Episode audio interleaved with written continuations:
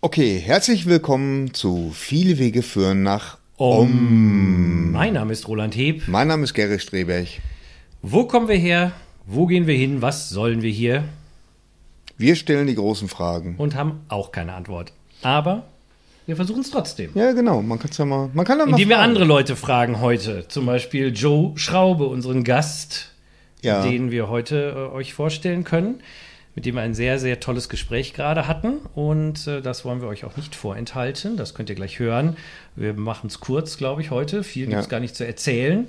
Ähm, Willst du nicht erzählen, worum es geht? So? Nö, Also, das nee. meine ich. Das, das sollen die Leute selbst Okay, ne, so- Nein, natürlich erzählen wir das. Joe Schraube ist äh, ein ähm, Mensch, der lebt in Dresden und der organisiert oder ist der Hauptorganisator des Entheo Science Kongresses, ein Kongress, der einmal im Jahr, jetzt zum siebten Mal äh, stattfindet in Berlin dieses Jahr.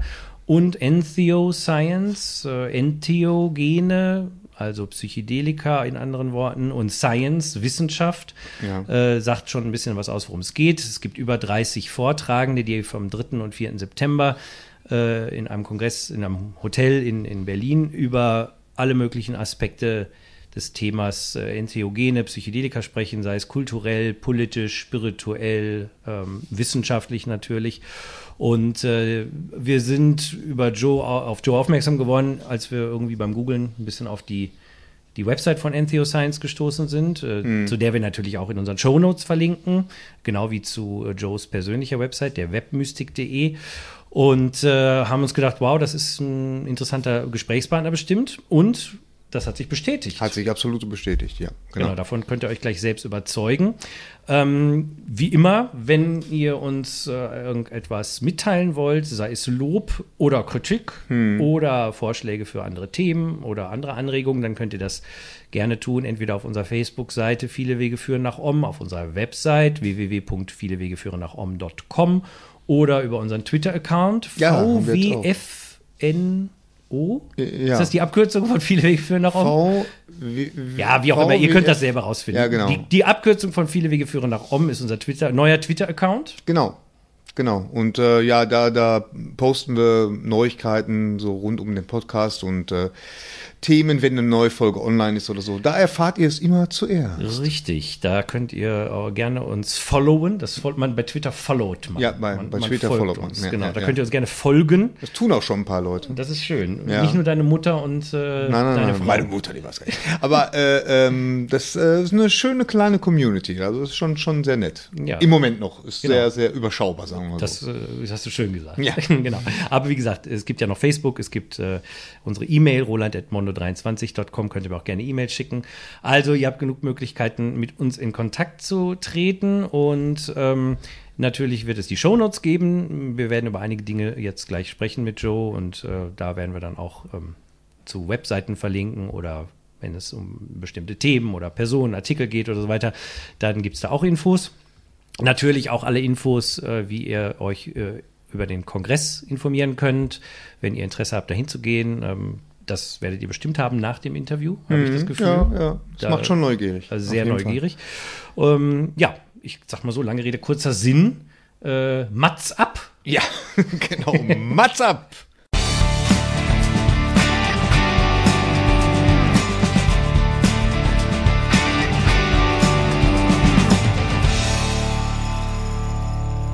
Unser Gast heute ist Joe Schraube.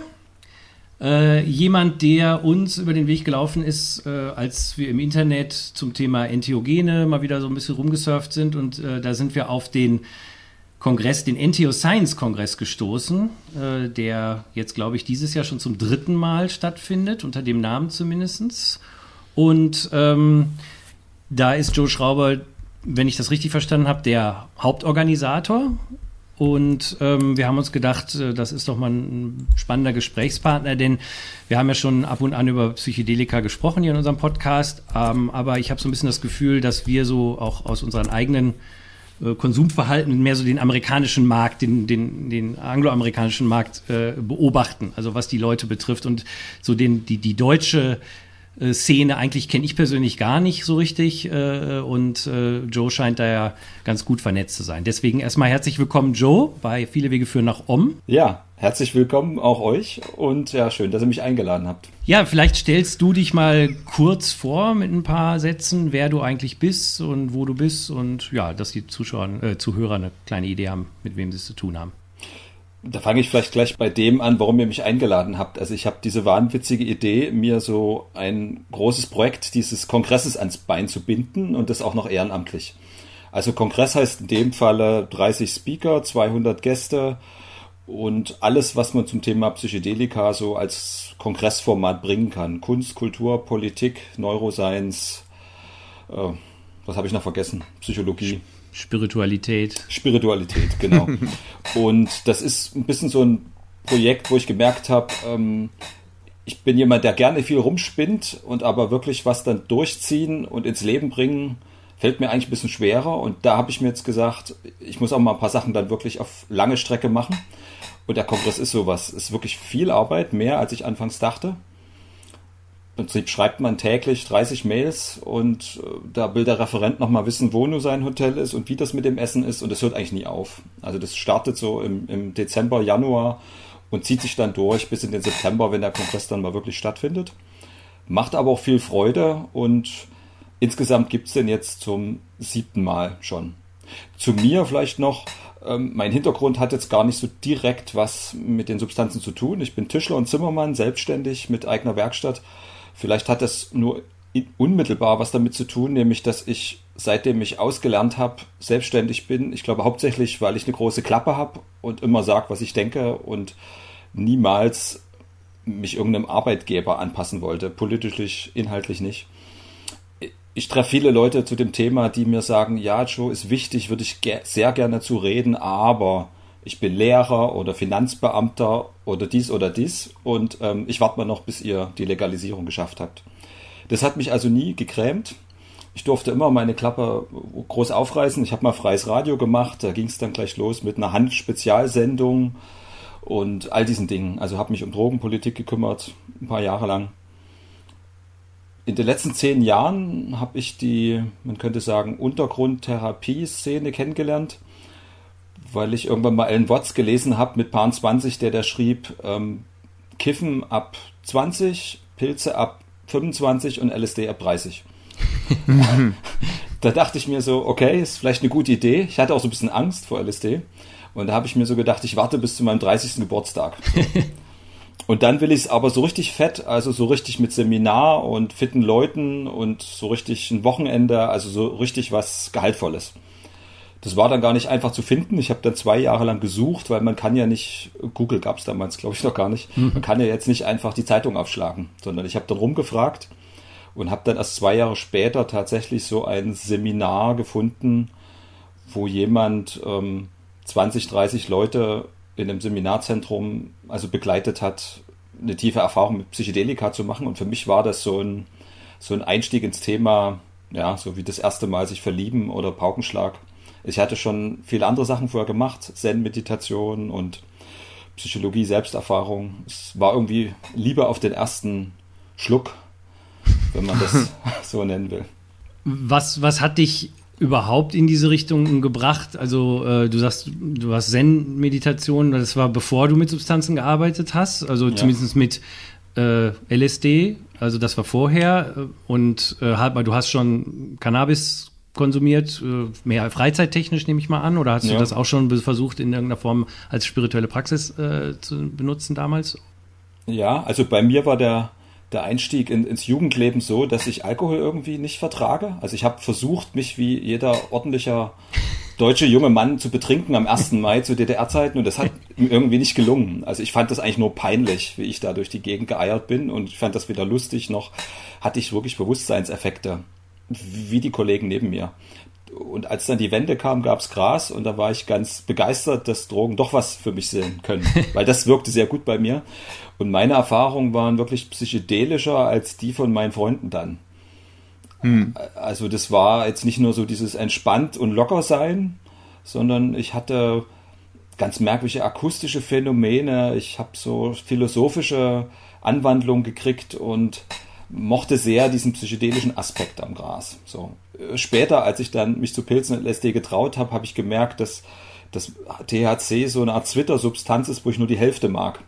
Es ist so ein bisschen wie wenn man Kakao trinkt und man irgendwann merkt, man mag die Milch nicht, aber den Kakao schon. So, also ich mag das Sedierende nicht am Gras. Dieses, was einen so ein bisschen dumm und dumpf macht, das war gar nicht, was ich wollte. Sondern das, was irgendwie heller, klarer, interessanter, lauter, intensiver, spiritueller macht. Insofern bin ich dann gewechselt. Also ich kiffe jetzt seit 20 Jahren nicht, was in Sachsen auch ein deutlich entspannteres Leben ist, wenn man einen Führerschein hat. ja. Und parallel äh, hast du dich mit Zen-Meditation beschäftigt. Ja, der, der inhaltliche Strang war gewissermaßen der, dass ich äh, Philosophie und Politik studiert habe und habe mich da im Prinzip mit einer, mit einer inneren Frage hingewandt und die war, warum zerstört der Mensch die Erde? So, das war quasi so das, das weltliche Koan, mit dem mhm. ich gestartet bin. Also warum machen wir das jetzt hier alles kaputt? Und ja. zwar wahrscheinlich final demnächst. So. Ja. Das war vor 20 Jahren ja noch so, das Waldsterben und atomare Hochrüstung. Also wenn man sensibel war, konnte man doch so ein bisschen das Gefühl haben, es geht genau noch zehn Jahre. Ja. Mhm das hat mich sehr interessiert und bin dann über Ökologie zur Tiefenökologie gekommen. Also Rudolf Barrow, der dann irgendwann sagte, das Problem der ökologischen Krise ist nicht irgendwie Salamander und irgendwie Autobahn, ja, nein, sondern die ökologische Krise sei eine Innenweltkrise des Menschen. Ich habe den nicht auf Anhieb verstanden, muss ich sagen.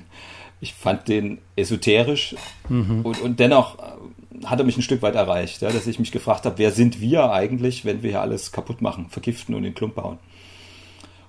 Und dann ging das weiter. So, dann habe ich da tiefer gefragt. In der Uni ist dann irgendwann Schluss, wenn man diese Fragen stellt. Und dann habe ich den Buddhismus getroffen. Der war mir sympathisch, weil es keinen Teufel gab. ist das Ego. Ja, und noch im, im Zeit dieses Philosophiestudiums ist mir Stanislav Grof über den Weg gelaufen. Ich weiß nicht, ob er euch was sagt. Ja, mhm. klar. Und den habe ich dann wirklich gefressen. Im Sinne von Bücher um Bücher gelesen und ich hatte den Eindruck, dass er schon Wissenschaftler ist vom Typus her. Also, ja. wenn man unterscheiden muss zwischen Esoteriker und Wissenschaftler, ist Groff eindeutig Wissenschaftler. Mhm. Der hat aber sehr abgefahrenes Zeug geschrieben. Also, die, die Phänomene und Effekte, die er berichtet hat, waren für mich alle samt hochgradig ähm, zweifelhaft und also sowas wie ähm, jemand sieht, was im Raum nebenan ist, ja, mhm. durch die Wand oder so. Oder was war noch irgendwie, dass, dass man sich in Tierbewusstsein einklingt und dann ja. irgendwie genau beschreiben kann, wo die Lymphdrüse eines Löwen ist oder so und so ein Kram. Oder dass man plötzlich in Sprachen anfängt zu reden, die man unmöglich irgendwo im Kino mal gesehen haben kann. So fließend, ja. Das waren so Phänomene, wo ich dachte, okay, das nehme ich ihm alles nicht ab, weil das viel zu abgefahren klingt. Andererseits ähm, hatte der Mann für mich was, was wie Wissenschaft klang. Also man müsste es halt ausprobieren um, mhm. um es zu widerlegen. Ja. Und da war dann ganz früh so ein Interesse an LSD geweckt. Und gleichzeitig hatte ich dann auch eine gewisse Angst, weil ich auch wusste, was alles so passieren kann. Ich glaube, viele, denen ich heute so begegne, die das nehmen, da staune ich dann, wie unbedarft die da rangehen. Ja. Also die wissen so fast nichts drüber und vertrauen dann oft jemanden, der sagt, ja, nimmer ist gut für dich. Das ja, wer weiß, ja sogar ganz gut. Welcher, ja, wollte ich gerade ja. sagen, welcher Ansatz ist das der bessere? Ist oft, ja, das ist oft wahrscheinlich die bessere Variante, ja. wenn man mhm. da überrascht wird. Ich hatte ja. sozusagen sehr viel gelesen vorher. Mhm. Mhm. Das kenne ich. Mhm. Und genau, wir waren noch so ein bisschen beim Buddhismus. Das ist dann für dich äh, aber eine Praxis gewesen, die du dann auch angefangen hast und auch in einer gewissen Form diszipliniert durchgehalten hast? Oder wie würdest du das beschreiben? Ja, ich würde immer noch sagen, der Buddhismus ist eigentlich so meine spirituelle Heimat. Die, die Substanzen bin ich mal noch gespannt, wie, wie dies, das jetzt in 20, 30 Jahren integrieren wird. Ich würde sagen, die sind so eine Art Medizin für Westler. So, ich glaube, ein Tibeter muss nicht unbedingt LSD nehmen, aber hier im Westen ist der Schlaf und die Illusion so tief und hat sich so massiv manifestiert, dass man, glaube ich, sowas äh, wie Psychedelika da durchaus erstmal draufgießen muss um da aufzuwachen oder um das aufzulösen. So, es, es kommt mir tatsächlich so vor, wie, wie die, die passende Medizin für unser Zeitalter, so wie bestimmte Pflanzen bestimmte Brachen erstmal besiedeln, so diese Pionierpflanzen, ja, und später kommen dann andere, habe ich den Eindruck, es passt gerade hierher. Letztlich, äh, wenn es darum geht, viel tiefer zu schauen, ist mir das jetzt ähm, gar nicht mehr so wichtig für meinen persönlichen Weg. Also geht es mhm. tatsächlich mehr ums Meditieren um regelmäßig nach Asien fahren und mich da vertiefen. Bin inzwischen beim Theravada gelandet. Aus ganz pragmatischen Gründen. Und äh, die Substanzen gebe ich jetzt eigentlich, äh, oder die, die Kunde von den Substanzen gebe ich gern weiter, einfach, ich glaube, so aus den zwei Gründen, A, habe ich mir noch nie den Mund verbieten lassen. Und wenn jemand zu mir sagt, das darfst du nicht, dann motiviert mich das eher, so vom Typ her. So nach dem Motto, das wollen wir noch mal sehen. Mhm. Und der andere Aspekt ist, dass ich sagen würde, das ist so von all den Wegen und Techniken und Tools zum Aufwachen und zum Wacherwerden einfach das Beste gewesen, was mir über den Weg gelaufen ist. Das finde ich ganz interessant, äh, dass du gerade sagst, dass das für dich persönlich nicht mehr so wichtig ist. Ähm, würdest du sagen, dass diese Substanzen in erster Linie, wie du auch ein paar Mal schon gesagt hast, zum Aufwachen da sind und danach eigentlich ab einem bestimmten Zeitpunkt gar nicht mehr so wichtig sind. Wie, äh, kannst du das an deiner persönlichen Erfahrung vielleicht ein bisschen beschreiben, wie sich das bei dir entwickelt hat? Ich, ich würde sagen, es gibt so drei Gründe für mich oder drei, drei Gründe es zu nehmen oder drei Eigenschaften, drei, drei Qualitäten, die da so in Psychedelika oder Entheogen drin liegen. Das sind ähm, Leuchtturmfunktion, Urlaub vom Ich und den Keller aufräumen. So würde ich das mal betiteln. Ja. Ähm, mhm. Leucht Leuchtturmfunktion ist das, was man bei einmaliger Einnahme haben kann, wenn es psychedelisch dosiert ist. Also man, man wird mal aus dem Schlaf der Identifikation rausgerissen, weil alles um 20 oder 100 Punkte lauter und intensiver wird. Dafür ist das Ego nicht konstruiert. Ja? Das Ego ist so eine Art Firewall, was irgendwie nur bestimmte Daten durchlässt und schon gar nicht das Ganze. Und wenn das Ganze dann plötzlich mit 20-facher Lautstärke ertönt, kann es das sein, dass diese Firewall zusammenbricht. So, dass einfach der Rechner sagt, okay, ich, äh, ich gebe auf. So, jetzt, jetzt ist mir alles egal. So.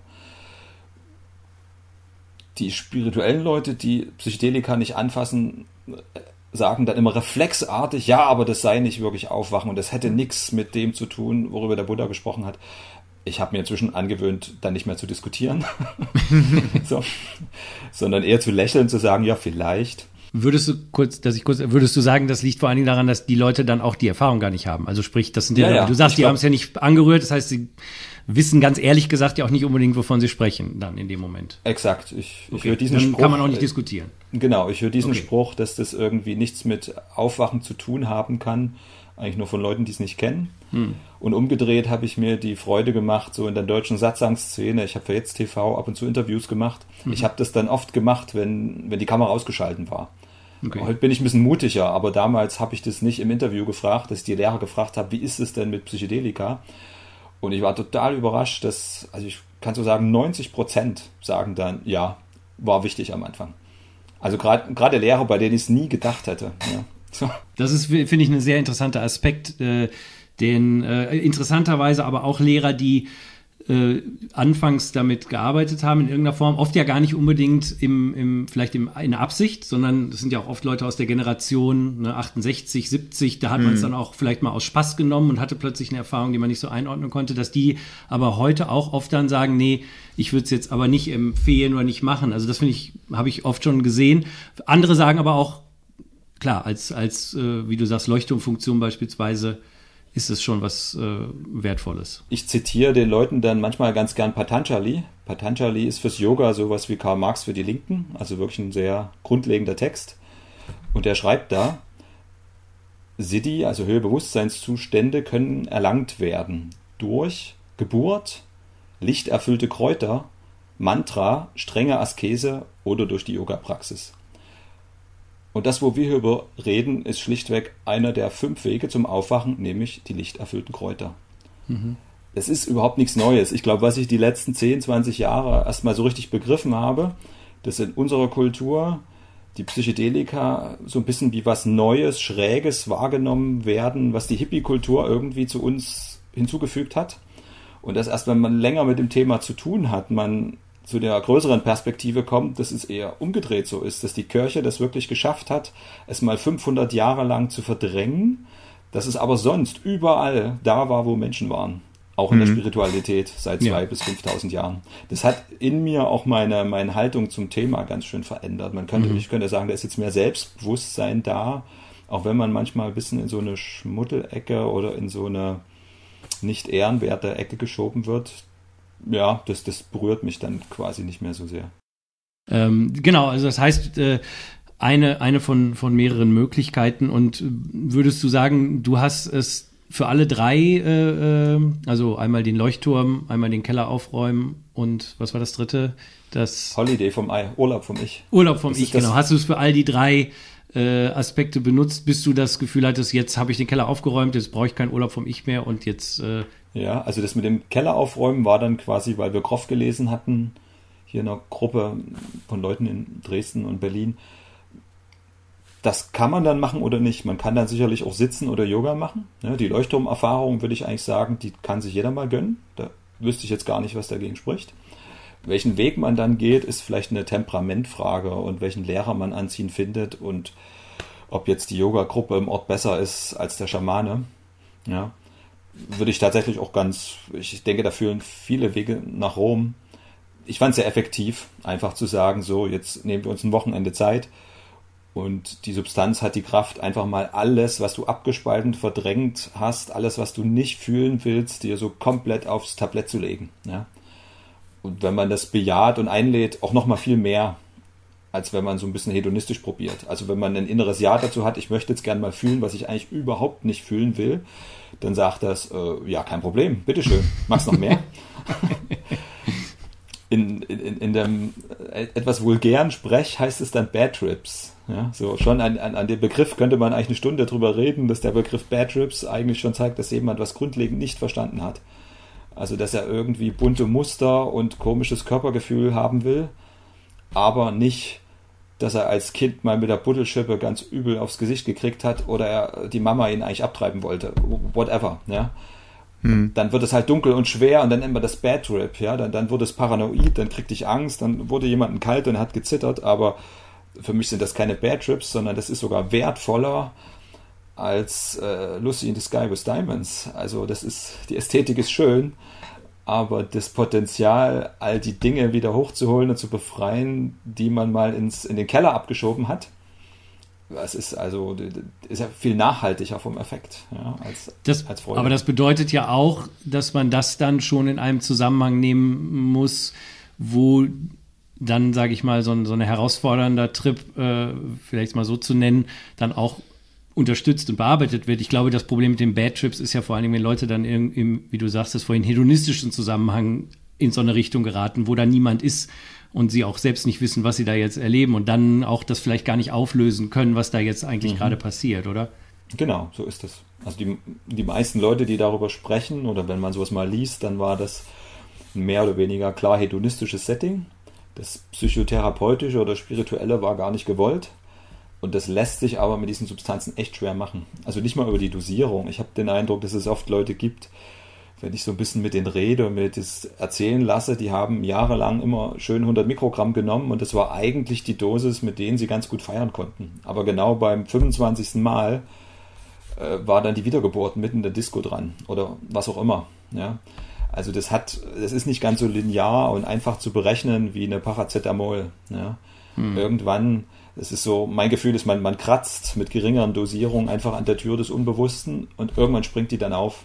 So, das kann man vorher gar nicht so leicht kalkulieren. Insofern würde ich sagen, wer mit diesen Sachen umgeht, sollte diesen spirituell-therapeutischen Aspekt eigentlich gar nicht ähm, ausblenden, sondern ich würde sogar sagen, eher den erst machen und dann kann man es nämlich hedonistisch genießen. So.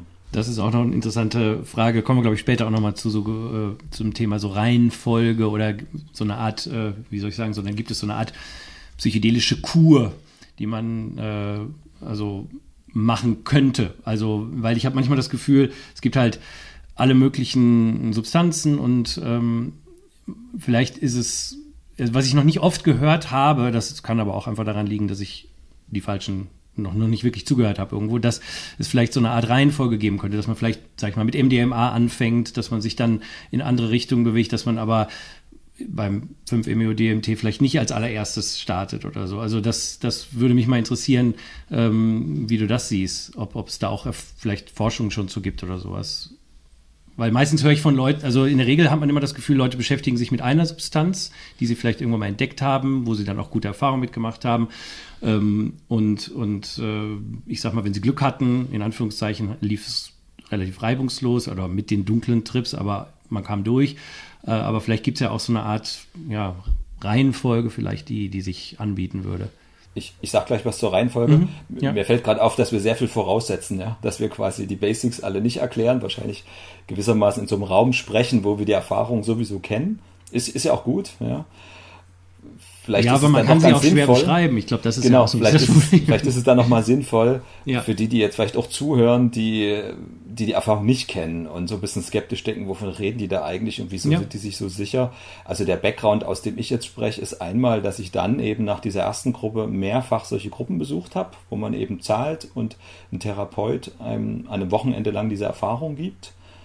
Das war im Wesentlichen entweder nach Stanislav Grof oder nach Samuel Wittmer. Ja, das waren sozusagen so die zwei Schulen, die ich kennengelernt habe. Wir haben dann selber angefangen, uns in so Gruppen zu organisieren. Und der andere Background ist der, dass ich seit zehn Jahren bei Eclipse arbeite. Eclipse ist ein Verein, der auf großen Festivals, bei denen auch viel psychedelischen Drogen genommen werden, Psychedelic Ambulanz macht. Also wir ah, ja. kümmern uns um die Vertriebten, um die, die auf der Party zu viel genommen haben. Bin gerade von der Fusion wieder da, 70.000 Leute und da gibt es ziemlich viele, die relativ unbedarft da rangehen sich da zu viel einwerfen und dann kommen zwei Kumpels, äh, irgendwie ihre Freunde mit dem Schlepptau oder den Freund und er hat viel zu viel. Völlig desorientiert und, und, da haben wir so ein großes Zelt, so mit Chai und Obst und so, dass man jetzt noch nicht zum Arzt muss, sondern man geht sozusagen, unser Slogan ist aus der Szene für die Szene. Also wir sind wie die anderen Partygäste, aber wenn es eben einen Bad Trip gibt, dann kann man zu uns kommen und man kennt uns in der Regel. Ja, also und ihr versucht ihnen zu helfen, da durchzukommen und vielleicht sogar dann, was auch immer aufgekommen ist, zu integrieren, ist verarbeiten. Teilweise ist, macht es schon ganz viel aus, wenn jemand da ist, der einfach ruhig und gelassen bleibt, wenn so ein völlig desorientierter junger Mann vor ihm steht, der gerade irgendwie zwei Pappen gegessen hat. So, mhm. Und das zum ersten Mal. So. Das macht schon viel aus. Wenn jemand sagt, ja, ja, ja, kenne ich, bist nicht der Erste. Ja? Selbst wenn er das hm. gar nicht mehr hören kann, weil Akustik und Sprache weg ist, spürt er einfach, okay, der ist jetzt nicht fahrig und nervös wie meine Freunde, die, die irgendwie sagen, oh, oh, war zu viel und die vielleicht selber gerade irgendwie noch drauf sind. Hm. Und manchmal reicht es schon, so einen Raum zu haben, der so ein Rückzugsort ist, so, so ein großes Zelt halt, dann gibt es eine Banane in die Hand und einen Tee und manchmal reicht das auch schon. Ich glaube auch, dass, dass das Wackeligste an diesem Flug ist ein bisschen wie im Flugzeug, das ist ja die Startphase. Ja? Also wenn es einen so in den Sessel drückt und mhm. wenn man plötzlich merkt, oh Gott, die, die, das Bild der Wirklichkeit tropft in Fäden von den Bäumen und äh, wer ich bin, weiß ich auch nicht mehr und wo ich wohne und äh, ob man jemand lange in die Augen guckt oder anfassen darf oder nicht. Und, und wenn, wenn, wenn sich das dann stabilisiert, kann das manchmal auch noch ganz nett werden. Ja. Also das ist sozusagen auch ein Background, den ich habe. So, mhm. Wo ich ja, jetzt super. über zehn Jahre sozusagen mhm. viel erlebt habe, was so schief geht, wenn man es nicht sehr schamanisch und spirituell anstellt. So. Ja. Genau, und jetzt, jetzt aber zu der Frage der Reihenfolge. Ja. Ich würde sagen, ja, MDMA ist für mich das Mittel der Wahl, wenn ich versuche seit Jahren gar nicht mehr missionarisch unterwegs zu sein, was ich am Anfang sehr war, weil ich einfach total begeistert war von dem Weg. Ja. Ganz kurz, MDMA, das kennen kennt man vor allem unter Ecstasy, obwohl genau. ne, also ja. MDMA ist die alte Bezeichnung. Genau, MDMA mhm. beschreibt sozusagen mehr die Substanz selber mhm. und manchmal verweist auch darauf, dass die Leute das als Pulver kaufen und Ecstasy meint man wahrscheinlich eher dann die gepresste Pille mit irgendeiner schönen Farbe und einer schicken Form drauf. Aber letztlich sollte es im Idealfall dasselbe sein. Ja, ja und das ist für mich das Mittel der Wahl, wenn jemand eine gewisse Öffnung hat zu einer entheogenen Substanzerfahrung, sich aber sehr unsicher ist, ob er das mag, ähm, was da für Ängste in ihm lauern, weil es da eigentlich kaum schiefgehen kann. Ich würde sagen, das, was man an Herausforderungen bei MDMA erlebt, ist einfach, wie es ist, wenn Wirklichkeit sich plötzlich verändert. So, das haben wir, glaube ich, bei Alkohol und bei den Drogen, die hier so legal und legitim sind, nicht ganz so. Ja? Dass dann doch in einem bestimmten Moment ein bisschen intensiver sich was verändert. So, der Atem verändert sich, es kommt eine Unruhe, irgendwas löst sich im Körper, Gefühle werden plötzlich laut. Und da gibt es, glaube ich, so einen bestimmten Punkt, wo man mal testen kann, wie eine Person auf sowas reagiert. Ja? Also kommt dann eine intensive Kontrolle und Abwehr hoch oder nicht. Und egal was passiert, die Erfahrung ist ja in der Regel schön. Also ich habe eigentlich von, weiß nicht wie viele hundert Leute ich gesehen habe oder einige, die das auch zum ersten Mal die Erfahrung gemacht haben. Und eigentlich ganz selten ist es dazu sowas wie unangenehmen Komplikationen gekommen. Das Heftigste ist eigentlich, dass ein, zwei Menschen ich gesehen habe, die sich die ganze Zeit gegen die Erfahrung gewehrt haben. Ja, und hm. damit hm. letztlich vier, fünf Stunden auf ihrem Kissen saßen und irgendwie unzufrieden, unruhig und, und verspannt waren und sozusagen mit Kraft die Tür zugehalten haben. Ja, und nicht gesehen habe, dass auf der anderen Seite der Tür einfach nur die reine Liebe war und sonst nichts. Hm. Das ist natürlich aber, ärgerlich. Ähm, aber kenne ich. Äh, aber so. genau. Aber das ist dann, genau. Das ist tatsächlich dann aber auch nicht so schlimm für die Person. Also ja. da, da kommen dann keine Sachen hinterher. Da gibt es dann keine Flashbacks. Da gibt es keine Destabilisierung der Persönlichkeit. Es ist ja auch gar keine ich auflösende Substanz. Oskar Ichazo hat mal geschrieben, MDMA sei ich stärkend. Das fand ich eigentlich erstmal ein bisschen überraschend, so eine Formulierung ich habe jetzt dann mal auf der, auf der Reise so angeguckt und ich dachte, ja, auf eine Art schon. Also das wird so bestärkt, wie wenn man einem Kind sagt, du bist gut, du hast es fein gemacht, alles hm. ist in Ordnung. Und man kann ja jederzeit sagen, wo ich wohne, was meine Telefonnummer ist, äh, wer mich hierher gebracht hat und äh, was der Leiter gesagt hat, wie lange das dauert. Also diese rationale Kontrollinstanz bleibt ja die ganze Zeit intakt und der Raum bleibt auch so, wie er ist. So, der Apfel bleibt ein Apfel und insofern ist das, glaube ich, für alle, die mal gucken wollen, glaube ich, so ein guter Einstieg. So. Wobei vielleicht, Entschuldigung, ja. aber vielleicht da finde ich immer wichtig, auch darauf hinzuweisen, ähm, wo du gerade von gepressten Pillen sprachst, ne, dass es ja leider auch sehr schwierig ist, wirklich gutes, hundertprozentiges MDMA dann zu bekommen. Also wenn jetzt Leute das hier hören und sagen, oh, das, was Joe sagt, interessiert mich jetzt und die spazieren jetzt zu ihrem nächsten Typen, der vielleicht bunte Pillen hat, die Frage, was da drin ist, ist ja dann schon berechtigt. Und es ist ja heutzutage leider oft, dass es eben nicht MDMA ist oder nur Spuren und dass andere Sachen drin sind, äh, muss man vielleicht darauf hinweisen. Das ja, also gibt es zwei Sachen zuzusagen. A, habe ich jetzt die ganze Zeit in meinem Kopf gar nicht das Bild gehabt, dass jemand jetzt in der Disco sich die Pille kauft, sondern dass man das natürlich in so einem spirituell-therapeutischen Setting macht. Das also ist die Optimalversion auf jeden Fall, natürlich. Das ja, ich würde tatsächlich sagen, Leute, macht es nicht unter dem, weil ja. es ist eine unglaublich wertvolle, heilige Sache und also, ja, deinen ersten Kuss verteilst du auch nicht irgendwem oder so. Also das, ich würde das schon mindestens so wert halten, dass das jemandem ein Wochenende wert ist. So und nicht mal eine halbe hm. Stunde zwischendurch. Ja. So. Und es ist ja Kann auch jeder so, selber entscheiden. Ne? Und ist es nicht auch so, dass beim MDMA gerade die ersten Erfahrungen fast die intensivsten sind? Ja, es ist für mich ein Mysterium. Also das ist, ist ein bisschen bei jeder Substanz so. Da kann ich mir das auch erklären, dass das Ego mitlernt und dass bei einer neuen Erfahrung quasi die Abwehrmechanismen noch überrascht sind. So. Aber beim MDMA ist es nochmal special. Also da würde ich extra nochmal sagen, Leute, für die erste Erfahrung irgendwie nicht irgendwie aus Versehen mal irgendwie in der Disco, so, sondern wirklich lange überlegen. Ja? Also mit welchen Me Menschen mache ich das, in welchem Moment, bei welchem Wetter, wo in der Natur. Also ja, ein bisschen so wie wenn man Geburtstag oder Weihnachten feiert. So man überlegt sich halt, was ist ein wirklich gutes Setting. So da gönne ich mir mal was. Ja?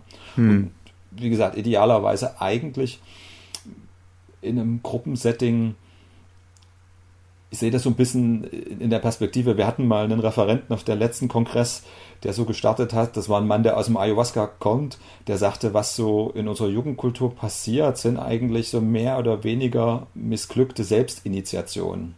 Mhm. Also es gibt nach wie vor ja, das Bedürfnis spannend. nach so einer Initiation ja. in etwas, was nun mal berechtigterweise für Erwachsene ist und nicht für Kinder oder Heranwachsende.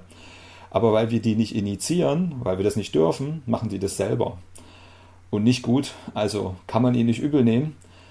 Aber äh, es fehlt da tatsächlich der entscheidende Part bei einer Initiation und das ist der, der das A hinter sich hat und B Leute, also die Initianten, schon mhm. seit Jahren begleitet. So.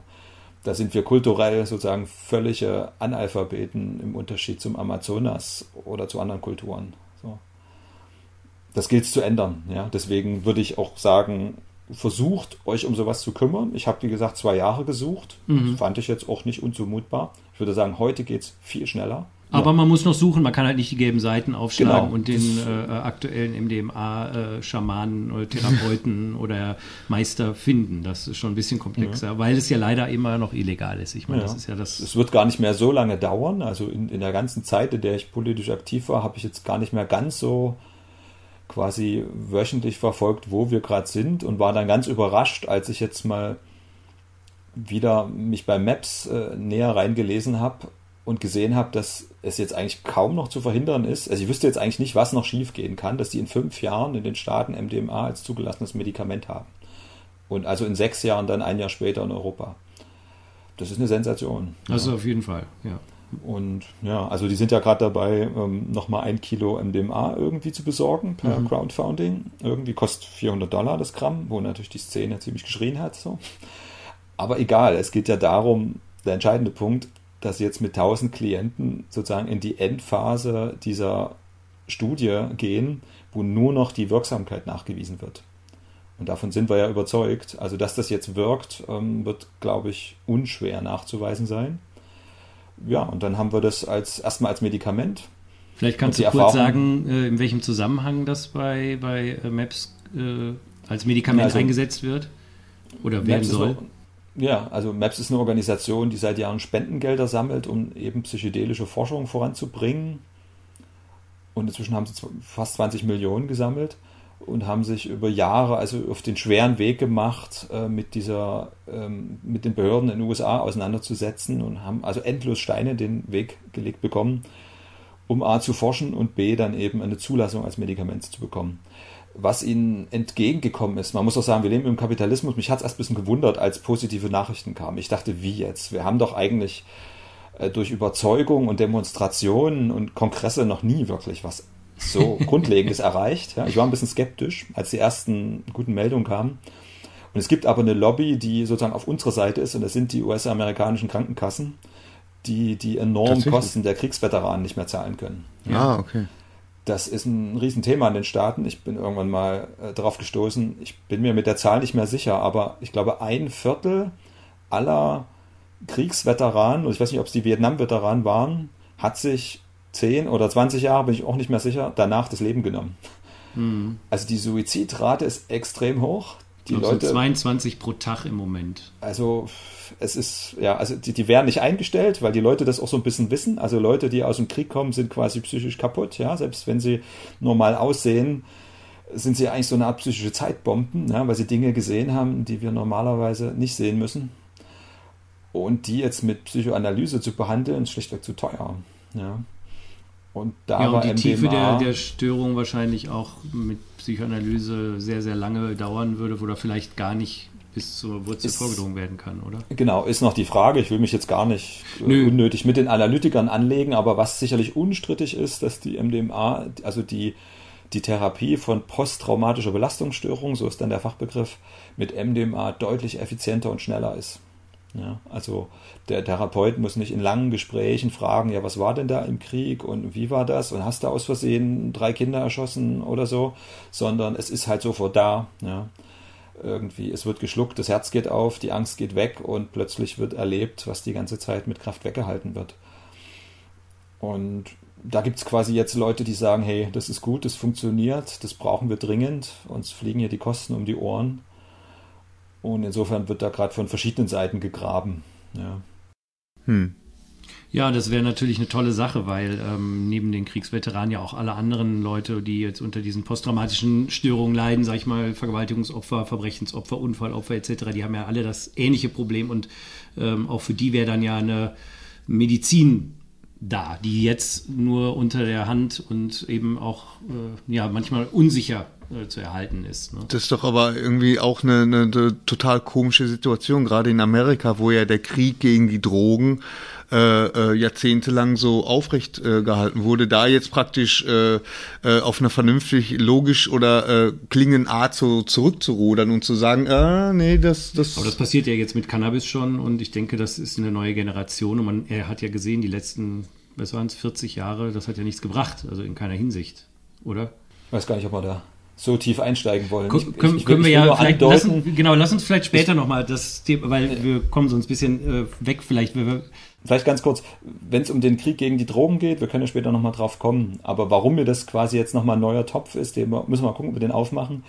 Einfach mal Matthias Bröckers googeln und also ich fand die These, als ich die zum ersten Mal gehört habe, dass die CIA der größte Dealer weltweit ist, erstmal ähm, lächerlich und schockierend oder einfach nur albern. Ja. Wenn man sich aber in das Thema reinkniet, kriegt man eine andere, ganz andere Perspektive auf das Thema. So als die, dass ähm, konservative Republikaner außer Alkohol nichts äh, gut finden und ganz böse gegen alles andere kämpfen. Das ist schlichtweg überhaupt nicht wahr, sondern die kämpfen nur gegen die Dealer, die sie nicht selber sind. Ja. Und es, es, es werden Summen verdient, so, die sind also, da braucht man eine Weile, um um, glaube ich, den, die Größe und den Zusammenhang dieses Business überhaupt zu verstehen. Also das Erste, was die, die Bundeswehrsoldaten in Afghanistan gemacht haben, da unten war ja Mondfelder bewachen. Ne? So, da gab es dann mal diesen deutschen General, da gab es ein YouTube-Video, der dann den Soldaten erklärt, dass es sich nicht erlaubt ist, sich vor diesen Mondfeldern fotografieren oder filmen zu lassen. so. Ja. Ähm, ja, aber das ist tatsächlich so ein bisschen ja, nochmal ein ganz anderes Thema. Und ich glaube, das ist auch ganz gut, wenn man da gar nicht so sehr meine Meinung hört, sondern anfängt, selber kritisch zu lesen. Wir werden das mal in die Shownotes packen. Ich kann mich dunkel erinnern, Matthias Bröckers auch mal gelesen zu haben. War das nicht bei 2001 ursprünglich, kamen die mal raus, so Bücher über, war das nicht auch mit Cannabis oder so? Genau, er hat irgendwie ja. keine Angst vor Hand für ein Buch und ich wüsste jetzt auch gar nicht, ja, welchem Buch das ist. schon sehr lange her, auf jeden Fall. Aber wir ist auf jeden Fall eine gute Sachen. Quelle dafür, um ja. irgendwie Krieg gegen Drogen nochmal tiefer zu verstehen. So, wer, Aber ich glaube, unterm Strich kann man, kann man sagen, dass der Krieg gegen die, die Drogen auf jeden Fall äh, komplett gescheitert ist und wahrscheinlich in den nächsten Jahren auch insgesamt mehr oder weniger eingestellt wird und man eher dazu übergeht, vielleicht dann doch auf legale Weise als Staat äh, an den Drogen zu verdienen naja, wie gesagt, ich habe quasi semantische Schwierigkeiten. Wenn man so sagt, der Krieg gegen Drogen ist gescheitert, dann setzt das die, ich sage mal allgemein, Klammer auf naiv, Klammer zu, Sichtweise voraus, dass man überhaupt dagegen gekämpft hätte. Also, dass man etwas mm, dagegen okay, gehabt hätte. Wenn mm. man jetzt sagt, ähm, die, die, die Kriminalisierung ist gescheitert, kann ich es einfacher denken. Mhm, ja? okay. Und da würde ich sagen, okay, die, die Kriminalisierung ist wahrscheinlich aus zwei Gründen gescheitert. Also A, weil wir jetzt plötzlich YouTube und Co. haben. Also ich glaube, das ist eine Revolution, die die meisten erst irgendwie in 10, 20 Jahren begreifen, dass die, ich habe ja mal irgendwie vor 15 Jahren freies Radio gemacht und ich war total begeistert, dass wir dann vier Stunden pro Woche hatten in Dresden in einem Radiosender und ich durfte über Hanf reden. Ja. So endlich mal darf ich sagen, dass es nicht abhängig macht und nicht giftig ist und all diese Dinge. Ja. Ich meine, heute kann sich das jeder zusammenklicken. Es ist für uns völlig normal. Aber das war vor gar nicht langer Zeit nicht normal, dass Information frei zugänglich ist. Ja. Mhm, das stimmt. Das, ähm, das nehmen wir heute jetzt relativ selbstverständlich hin, dass wir einfach in der Wikipedia nachgucken, ja, macht Cannabis süchtig oder nicht und dann gleich noch drei Quellen haben. Das war mal ganz anders. Man konnte sozusagen Mythen und Märchen erzählen. Und der andere Punkt, den ich sehe, der hat halt wirklich Zeit gedauert. Also von den Hippies in den 68ern bis jetzt, dass das Spiel ja immer war, ist komplett verboten.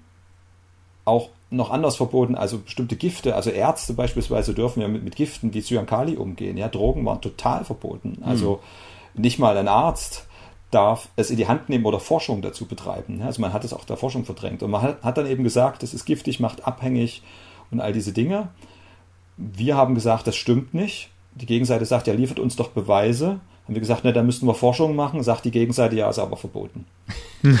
also das war gewissermaßen das Pad, in dem wir uns jahrelang befunden haben und das ist jetzt vorbei. Also jetzt gibt es schon so viel Forschung zu Substanzen. Also man hat einfach immer wieder gebohrt und es gab Ausnahmegenehmigungen. Dann durfte man in der Schweiz mal zu Psilocybin forschen, dann da mal wieder zu MDMA. Also man kann sagen, jeder Tropfen hüllt den Stein.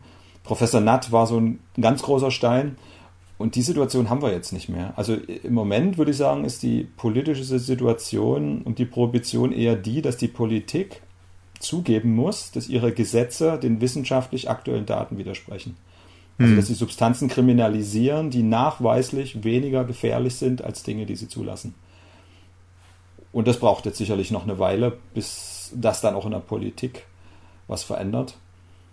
Dass das in der Wissenschaft sich verändert hat, ich glaube, für viele Menschen ist das noch nicht so sichtbar spürbar. Ja, das hat erstmal noch nicht den Effekt, so dass man jetzt Studien zitieren kann. So. Hm. Gut, aber dann kommen wir doch nochmal zurück. Wir waren ja eigentlich über den großen Umweg MDMA, also die Reihenfolge und äh, so jetzt ein bisschen abgeschweift und jetzt nochmal zurück. Also MDMA als, wenn man so will, Einstieg äh, oder als erste Erfahrung und auch als Test. Äh, ist das überhaupt was für mich? Kann ich mit dieser äh, Erfahrung ansatzweise umgehen? Wie würdest du, wenn man jetzt im Positiven sagt, wow, MDMA war eine tolle Erfahrung, wie würdest du da weitermachen, wenn man jetzt die drei Sachen, die du vorhin mal erwähnt hattest, äh, eigentlich ähm, also den Keller aufräumen will, wenn man Urlaub vom Ich machen will und ich, ich, ich vergesse immer ja. eins. Den, den, äh, ja, das, das, waren die drei. Leuchtturm, Keller und Urlaub. Also Leuchtturm, der Urlaub, genau. den kann man nicht machen. So, der ähm, ist ja jetzt sozusagen gewissermaßen ein bisschen eine bewusst äh, unesoterische Umschreibung für temporäre Satori oder kurzzeitiges Aufwachen und oder Einheitserfahrung wäre auch so ein eher nüchternes Wort dafür. Und ich glaube, das passiert aus wiederum für mich was fast ein bisschen magischen Grund, den ich nicht so ganz erklären kann. Oft den Leuten ganz am Anfang, war bei mir auch so, dass es quasi ab und zu mal wie aus Versehen auftaucht. So. Dann will man das oft wieder, es kommt aber nicht. Mhm. Sondern ich habe den Eindruck, dass dann, also ich habe wahrscheinlich nach meiner ersten wirklich tiefen Aufwachenserfahrung auf LSD, das wollte ich natürlich wieder. Also erstmal nicht, weil ich total beglückt war und es hatte also bestimmt einen, einen Nachglüheffekt von, von einigen Wochen und Monaten, in der ich einfach total dankbar war. Aber irgendwann kommt dann so, ja, das würde ich mir jetzt gerne nochmal angucken. Ja, so. Yeah, genau. Und dann kommt aber oft äh, sowas wie, nö, also wenn du jetzt wieder hierher kommst in diesen Raum, dann habe ich jetzt ein bisschen ein paar Hausaufgaben für dich. so. Also so habe ich das erlebt und so sehe ich das auch bei vielen anderen Menschen. So, wie das zusammenhängt, könnte ich jetzt nicht mal so richtig sagen. Mhm. So. so, dann kommen oft, also wenn man dann häufiger in diese transpersonalen Räume geht, so, kommt dann wirklich das, was zu tun ist. So, am Anfang gibt es sowas wie Anfängerglück oder wie so eine Art kindliche Naivität. Ich kann das schwer beschreiben, wo man dann manchmal einfach wie durchgereicht wird. So, da wird dann einfach gesagt, okay, du hast dich jetzt echt was getraut, jetzt zeigen wir dir mal irgendwie das Licht. Ja, so. ähm, keine Ahnung, wer das ist oder wie das funktioniert. Mhm. So. Und wenn du dann aber immer wieder, also einfach sagst, so hier bin ich wieder, dann sagt derselbe Türöffner vielleicht, okay, schön, dass du wieder da bist, guck mal, das ist jetzt hier mal, was du irgendwie nicht so gerne hast. Keller. So, einen Keller genau. gibt es auch. So. Genau. Natürlich mit, mit, der, mit dem Untertitel, übrigens ist das auch der Himmel. Ja? Also das, das Böse ist das nicht geliebte Gute. So. Sehr schön, ja. Ja. Und der Urlaub für mich, für mich ist der Begriff eigentlich nur wichtig, weil ich habe den gerne so ein bisschen im Gepäck gegen die äh, spirituellen Puritaner, so die sagen, ja, selbst wenn wir das psychologische einräumen, dann muss man damit eben ein bisschen putzen, aber dann unbedingt wieder damit aufhören und dann nur noch meditieren. Ähm, ich würde das so nicht sagen. Also Alan Watts beispielsweise hat gesagt, dass er immer mal wieder, so alle ein, zwei Jahre, geguckt hat, wie weit er schon gekommen ist, indem er sich so einen ähm, psycholytisch, äh, psychedelisch dosierten LSD-Trip gegönnt hat. Und ich würde sagen, ja, man, man kann dann, auch wenn man nicht mehr Keller aufräumt, sondern vielleicht seine eigene Praxis gefunden hat und sich auf einen beständigen Fußweg zur Erleuchtung begeben hat, man darf sich immer mal wieder einen Urlaub gönnen und sich einfach mal für drei, vier Stunden reinsetzen in diesen Sessel, das Nicht-Ich, und das einfach genießen. So, also in, in, meiner Erfahrung bestärkt das so ein bisschen das Ziel, das, das bestärkt auch die Erinnerungsfähigkeit daran, wie sich das anfühlt. Und wenn ich mir den Teil in mir angucke, der das nicht gut findet, dann ist das so eine Art deutsches Leistungs-Ich, so, das sagt, nee, wenn du nicht gearbeitet hast, dann darfst du auch nicht essen. So, aber hm. so funktioniert eben die Welt nicht und so funktioniert auch die spirituelle Welt nicht. So. Wie wichtig ist denn deiner Ansicht nach eben eine parallel, sage ich jetzt mal, vielleicht zu dieser Arbeit mit Substanzen ähm, auch eine spirituelle Praxis in irgendeiner Form zu haben. Also in deinem Fall ist es jetzt Buddhismus, also Meditation sehr stark, nehme ich an, und andere Sachen. Ähm, ja, ist das, findest du, das gehört dazu oder ist es, ja, was ist deine Meinung? Ob es dazu gehört, ist natürlich die Frage, was, was das Ziel ist. Ja? ich versuche ja immer sehr, äh, Künstler, Hedonisten Spirituelle und die politisch damit umgehen, quasi wertfrei zu betrachten. Ja, also würde sagen, ja, ihr dürft alle berechtigterweise diese Substanz benutzen. Bei denen, die sie halt spirituell benutzen oder benutzen wollen, spirituelle Ziele haben oder philosophische, also die einfach dem, was hier ist, tiefer auf den Grund gehen wollen, gehört eine Praxis unbedingt dazu. Und zwar aus dem einfachen Grund, dass die Frage, ob das überhaupt erinnerbar ist, was da erlebt wird, sehr damit zu tun hat, ob es sowas wie ein Zeugenbewusstsein gibt. Ne? Also was man durch Meditation eigentlich relativ schnell erreicht, also so ein karmisch durchschnittsbegabter Mensch, der irgendwie drei, vier Jahre kontinuierlich, ich sag mal, einmal die Woche sitzt, na, dann sollte irgendwann sowas wie Zeugenbewusstsein auftauchen. Das ist ein Begriff von Wilber. Also das ist eine, eine, eine permanent anwesendes Gewahrsein, was wahrnimmt, was hier passiert es ist noch kein erleuchteter oder ich-freier Zustand, der ist sogar ein bisschen unangenehm. Also als es bei mir auftauchte, fand ich das eher unangenehm, weil man dann ab sofort die ganzen Stimmen im Kopf hört und sieht, wie verhaftet man ist. Also man, man, man guckt so ein bisschen wie von hinten durch das Ego durch und mhm. fängt das an wahrzunehmen. So. Mhm. Ohne so eine Instanz ist meine Erfahrung, lassen sich die wirklich transpersonalen Zustände gar nicht erinnern. Also ich hatte auch in meiner Eclipse-Arbeit so, also wirklich die, diese Erfahrung im Zelt, ja. Jemand war auf der Fusion tanzen und wollte Spaß und dachte, Spaß sind drei Pappen, so, ja. Und liegt dann bei uns im Zelt und macht also eine unheimlich tiefe transpersonale Erfahrung. Wenn ich die Leute dann am Sonntag befragt habe, so ein bisschen, wenn sie dann wieder runter waren, mir ging es wieder gut, dann habe ich oft erlebt, dass der wirklich transpersonale Teil wie ein Blackout war. Hm. Also die hatten nicht mal das Gefühl von Blackout, sondern die wussten noch sozusagen das, wo sich das Ich aufgelöst hat, wo Angst und Verwirrung da war und Paranoia. Dann wissen sie noch, dass sie irgendwie in diesem Zelt waren. Und dann wissen sie irgendwann da, wo das Ich wieder einsetzt. So. Ich hatte aber mit denen vielleicht über ein, zwei Stunden ganz tolle Gespräche. Also so, oder sie, Während ich, der Erfahrung. Ich, ich, ich hm. konnte wahrnehmen, dass sie eins waren, ja. Und ich ja. kann dir sagen, ja, du, das ist so. Du bist gerade das Zelt, du bist der Teppich das ist okay, entspann dich, du, du bist alles. So, das war halt eine Illusion, dass du das nicht bist und jetzt ist es halt voll da. Und es war bei denen komplett da. Sie können es komplett nicht erinnern. Das habe ich mehr als einmal erlebt und habe mich dann so ein bisschen gefragt, woran liegt denn das eigentlich? Und dann würde ich inzwischen sagen, ja, das ist so. Also so in wieder so einer Computermetapher könnte man sagen, so USB 2.0 kann nicht von USB 1.0 erinnert werden. So. Hm. Also du, du brauchst gewissermaßen ein Übersetzungswerkzeug, um Einheit, nicht ich, überhaupt erinnern zu können, weil das passt, das, das passt so vom Konzept, von der Idee, von dem, was es ist, gar nicht in so ein hundertprozentiges Ich rein. Nur wenn man beginnt, das muss jetzt auch nicht meditieren sein. Ich denke, Zeugenbewusstsein kann bei bestimmten Menschen einfach so auftauchen, einfach karmisch bedingt. Die können Yoga machen, Philosophie treiben.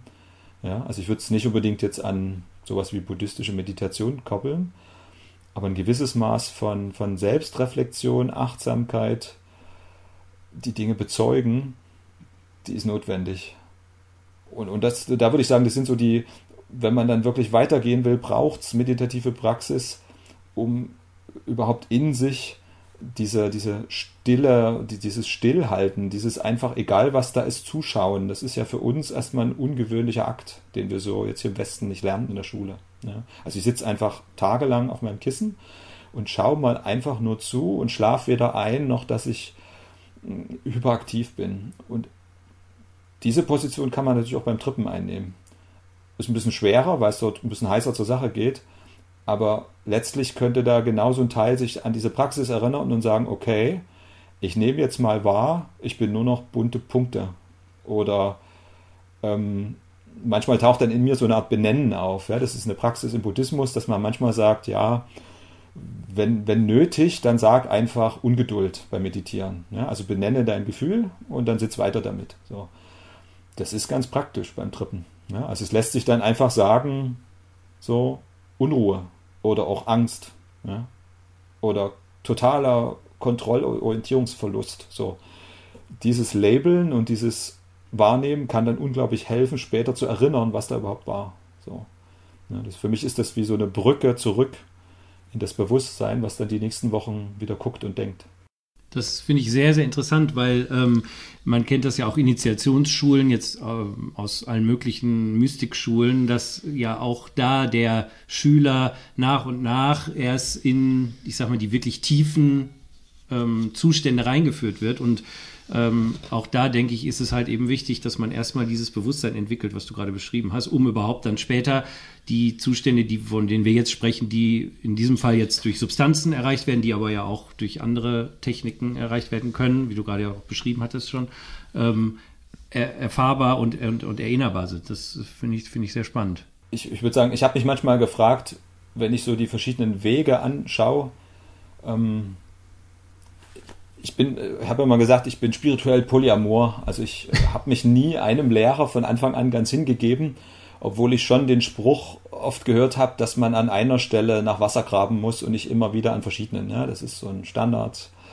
Metapher im Buddhismus. Und trotz dieses klugen Spruches habe ich, glaube ich, alle zwei Jahre den Lehrer und die, die Tradition gewechselt. Und ähm, würde das gar nicht so empfehlen. Es war wahrscheinlich so eine Art Karma zumindest habe ich sehr viel kennengelernt und würde sagen, ich kann immer mehr die, die Qualitäten und die Macken jeder Tradition sehen. Ja? Also alles hat so eine Art Diamant und eine Art Schatten. Mhm. Und manchmal frage ich mich, was wäre denn so die Diamant und der Schatten bei denen, die jetzt die lichterfüllten Kräuter benutzen? Und der Diamant, den würde ich darin sehen, dass die Leute oft in Tiefen vorgedrungen sind der Erfahrung, können dann auch entsprechende Texte verstehen, die in der Realisation hier in diesem Leben echt nur sehr wenigen gelingen. Ja. Also ich würde sagen, das, was ich ähm, in Peak Experiences erfahren habe, ähm, halte ich jetzt für sehr unwahrscheinlich, dass ich das jetzt hier ähm, verwirkliche in dem Sinne, die wir Realisation nennen. Ja. Also diese komplette non-duale Sichtweise parallel halten zu können zu dem, dass hier ein Joe mit euch spricht. So, das, das wäre quasi der Anspruch. Aber das ist jetzt nicht hier. Ja. Und die, die Leute, die den psychedelischen Weg gehen, habe ich den Eindruck, die eben durch dieses Urlaub vom Ich, das ist wie so eine Art Feature dieses Weges. Ja. Du darfst mal wirklich sehr tief reingucken. Und immer wenn mir Leute was erzählen von Jhanas oder von tiefen Bliss-Zuständen, da mache ich immer nur eins, ich gucke dann in meine Erfahrungen und finde dann oft etwas, was damit korreliert und gerade wenn ich aber so in buddhistischen Kreisen bin, merke ich dann, wie die anfangen, drüber zu reden. So.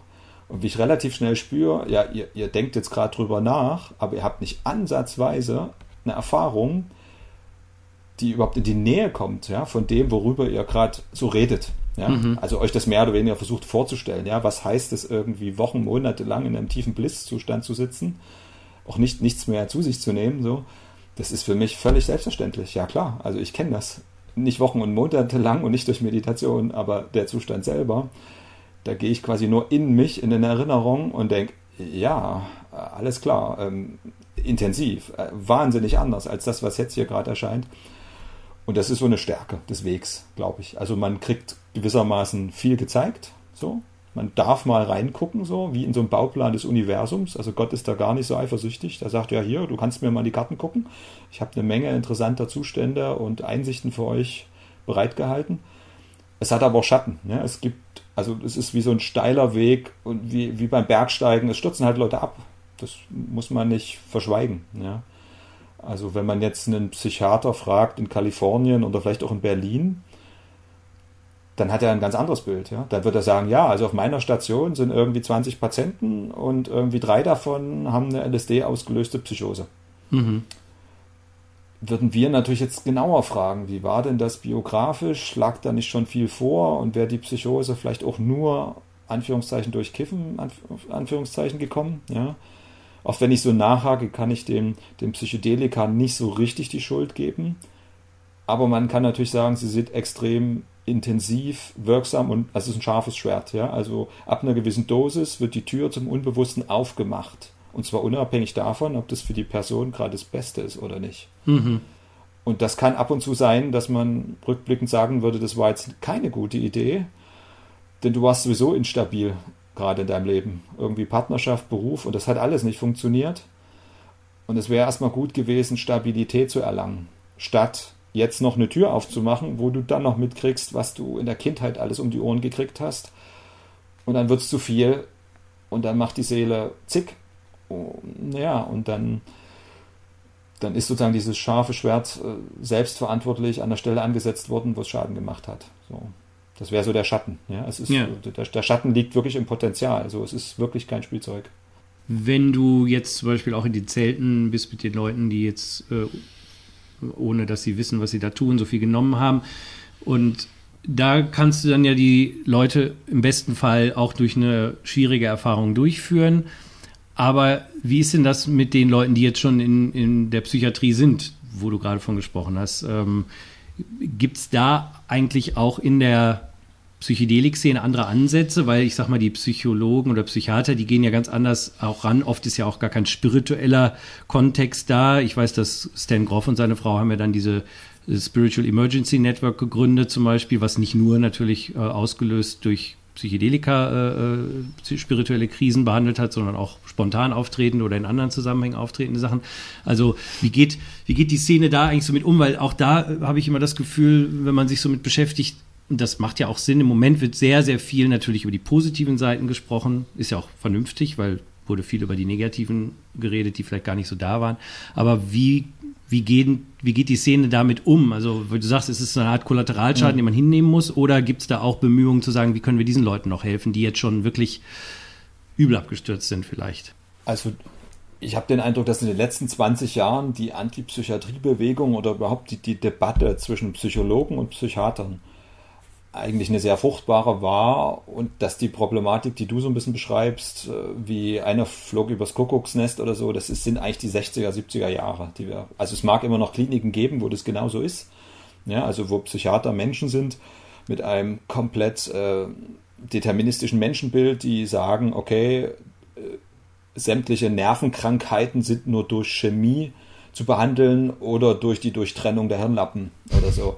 Mhm. Aber das ist eigentlich schon ja zu belächeln. Oder da würde ich sagen, dagegen müsste man gar nicht mehr polemisieren, sondern gewissermaßen gleich sagen, okay, das ist Geschichte. So inzwischen erlebe ich das eigentlich so, wenn ich mich unterhalte, dass Psychiater auch in der in der Psycholyse-Szene bin ich auf einige Psychiater getroffen, die sagen ganz klar, unser Job ist quasi eher sowas wie die Notfallmedizin. Also Selbst- und Fremdgefährdung ist ja in Deutschland ein Grund, irgendwie zwangseingewiesen zu werden und das finde ich mhm. sinnvoll. Ja. Mhm. Also da, da, kann ich auch voll mitgehen. Ja? Also äh, wenn man sagt, also wenn jemand aus der psychotischen Episode wieder raus ist, ja, man fragt ihn, du, du warst dabei, andere oder dich lebensgefährlich zu verletzen, findest du es jetzt eigentlich okay, dass wir die gewissermaßen Gewalt angetan haben, würde der wahrscheinlich sagen, ja. ja? Zum Glück habt ihr mich daran gehindert, dass ich irgendwie diesem armen Straßenbahnfahrer vor die Straßenbahn gesprungen bin oder noch was Schlimmeres gemacht habe. Also von daher würde ich sagen, in Akutphasen ist äh, Chemie oder Medikamente, Psychopharmaka überhaupt nichts Schlechtes und Böses. Die Krux war ja nur, als die Psychiater oder die Leute, die den Medikamenten vertrauen, sich gar nicht für Heilung interessiert haben. Ne? Also gesagt haben, naja, wir stellen dich jetzt ein, wir werden jetzt die Probleme wie mit so einer Schraubzwinge chemisch irgendwie im Griff haben und dann war es das. So, heute ist es ja, glaube ich, in allen Kliniken so, dass wenn Therapiefähigkeit erreicht ist, geht es dann irgendwann in die Therapie. Ja? Und dann sind wir ja eigentlich in einem Feld, wo ich sage, psycholytische Therapie ist ja nur eine von vielen. Also letztlich, wenn jetzt ein junger Mann, eine junge Frau in der Psychiatrie gelandet ist, durch eine sehr unglückliche Anwendung der Psychedelika, muss das gar nichts Dramatisches heißen, sondern nur, dass es wahrscheinlich eine Woche oder vier Wochen dauert, bis der sehr akute Zustand abgeklungen ist und dann beginnt eine Therapie. Vielleicht sogar irgendwann legalerweise eine psycho psycholytische Therapie, also eine mit psychoaktiven Substanzen. Im Moment eher noch eine der klassischen. Mhm. Und dann gibt es aber oft Leute, die sagen, wenn man das dann so ein Thema 20 Jahre später anspricht, es mag zwar komisch klingen, aber ich bin jetzt froh, dass das passiert ist. Ja. Das muss nicht mal schlecht sein, wenn jemand mit 12, äh, mit, mit 23 irgendwie psychotisch in der Klinik landet, wenn danach das Thema, um das es ging, angeguckt wird und geheilt wird. Ja. ja. Ich, ich, glaube, es ist sehr schwer, da sowas wie ein, wie ein Urteil gut, schlecht abzugeben. Das habe ich mir wie komplett abgewöhnt. Ja, so, das, das, das weiß man letztlich hinterher. Und ich kenne ein paar Fälle, also ein, ein sehr prominentes Beispiel ist, irgendwie so ein Professor, dessen Student ihn ewig angequatscht hat. Ich glaube, der Buchtitel ist irgendwie For Darkness Shining Wild. Ja, ja, ja, ja, das habe ich auch gelesen, das Buch. Und irgendwie hat er der, der Student den irgendwie immer bekniet, er sollte das mal ausprobieren und es sei so toll. Und der Professor wollte erst nicht. Und als er dann endlich wollte, hat der Student ihm auch drei, zweimal so viel reingetan, damit er wirklich was merkt. Ne? Und ich glaube, der war dann, ich weiß nicht wie lange in der Psychiatrie, der Professor. Mhm. Und in dem Buch schreibt er dann aber, dass er sehr froh darüber ist, dass es passiert ist. Ja. Also, das war Robert Augustus Masters, wenn ich das richtig im Kopf habe. Ich so habe den mhm. Autor nicht mehr gemerkt, genau. Ja, ja. Ich fand nicht, ne? Und das war, wenn ich mich recht entsinne, 5 MEO DMT. Und genau. zwar in einer sehr, sehr hohen Dosis, genau. Genau. Ich glaube, er hatte auch in der Erfahrung so eine Art Herzinfarkt noch, also tatsächlich auch eine physiologische Reaktion, die nicht gesund, mhm. besonders gesund war. Und ich kann mich jetzt auch nicht mehr, es war auf jeden Fall Monate, also fast, ich weiß nicht, ein Jahr oder sowas, wo er wirklich äh, in einer konstanten Panik war oder sowas. Also es war, ist, das Buch ist heftig zu lesen, aber du hast schon recht, es ist auch etwas, er, er arbeitet ja jetzt sehr stark in so ähm, Schattenarbeit ist so seine Spezialität natürlich daraus auch geworden. Und mhm. Spiritual mhm. Bypassing ist, glaube ich, auch so ein, so ein, Ding, womit er sich viel beschäftigt. Aber das ja. ist so eins der prominentesten Beispiele, das stimmt, wo, wo es wirklich erstmal objektiv äh, aus der Außensicht sehr schief gelaufen ist.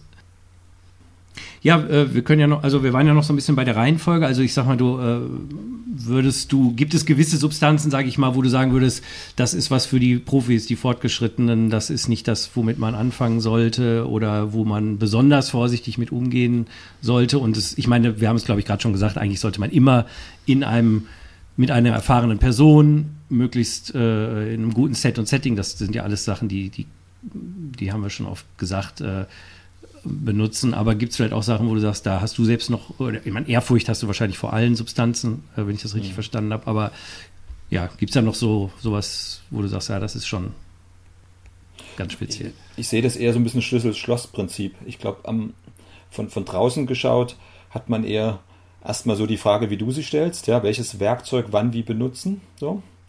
Das ist eine Metapher. Ich halte die für gar nicht mehr so für die entscheidende, sondern eher da gibt es ein Schloss und da passt ein Schlüssel dazu. Und du wirst letztlich merken, welcher Schlüssel in ein Schloss passt.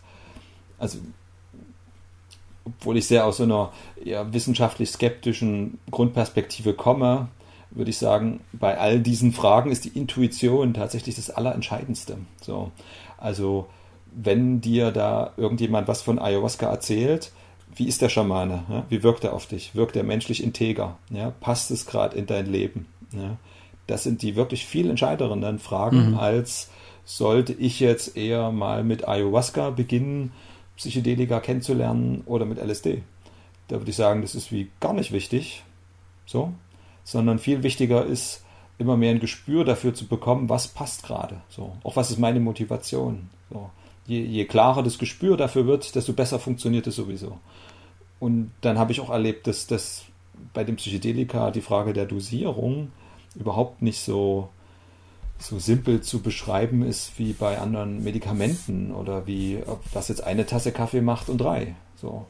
Sondern dass bei bestimmten Menschen, bei denen eine Erfahrung jetzt dran war, mit, kann man sagen, jetzt nur 100 Mikrogramm, eine extrem intensive Erfahrung aufgebrochen ist.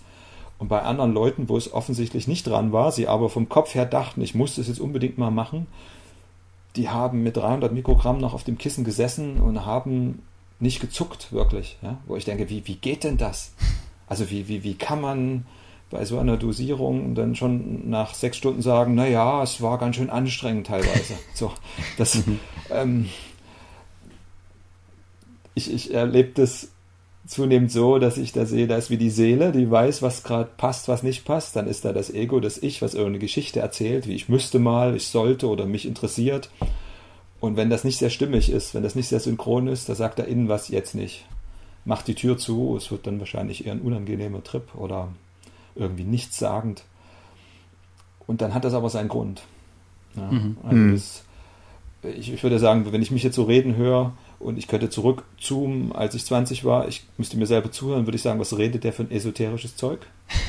ja, aber quasi durch die, durch die Macht der Erfahrung bin ich immer mehr dahin gekommen, dass die, dass das Wahrnehmen des Moments, das Wahrnehmen der Stimmigkeit und auch das, das Schauen, ob, ob der Mensch gerade für mich passt, äh, total entscheidend ist. So, weil mhm. gerade auch, auch, auch wenn ein Schamane vielleicht ein bisschen eine Macke ist, vielleicht ist der eine ein bisschen dem Geld hinterher, vielleicht hat der ja eine bestimmte Qualität, die sehr mit deinem Schatten oder Thema zu tun hat. Ja? Also ein tieferer Teil in uns weiß das, ja. Also hier ist in Wirklichkeit keine Trennung. Deswegen kann ja. ich oder etwas in mir genau sehen, was der kann oder wo der vielleicht eine besondere Gabe hat. Und dann zieht es mich vielleicht genau zu dem aus dem Grund. Das merke ich aber erst nach der Erfahrung. Ja. Spüren lässt sich quasi nur, indem man Intuition beginnt zu vertrauen. So, das ist bei mir, glaube ich, recht spät überhaupt eingesetzt. So. Hm. Ja, das ist, glaube ich, für, für viele schwierig, weil die innere Stimme, äh, die von die inneren Stimmen, sage ich mal, voneinander zu unterscheiden, ist ja auch nicht unbedingt so einfach. Ne? Das ist ja auch ein bisschen Training, also mit Ausprobieren. Mhm. Ne? Auch da ist wahrscheinlich Erfahrung. Ja. Also man muss es einfach mal ausprobieren und irgendwann nach und nach kriegt man dann im besten Fall ein Gefühl dafür, war das jetzt doch nur mein ganz geschicktes Ego, was mich jetzt da überzeugen wollte, dass das gut für mich ist, oder war das vielleicht doch meine innere Stimme, also meine Intuition? Ja. Ja, das Genau, das ist ein Weg, ja. Also will ich abends äh, um, um 10 noch ein Schokoeis oder ähm, Das ist immer meine Intuition. Also das, das ist nur der Zucker, der, der, der, der juckt. Ja.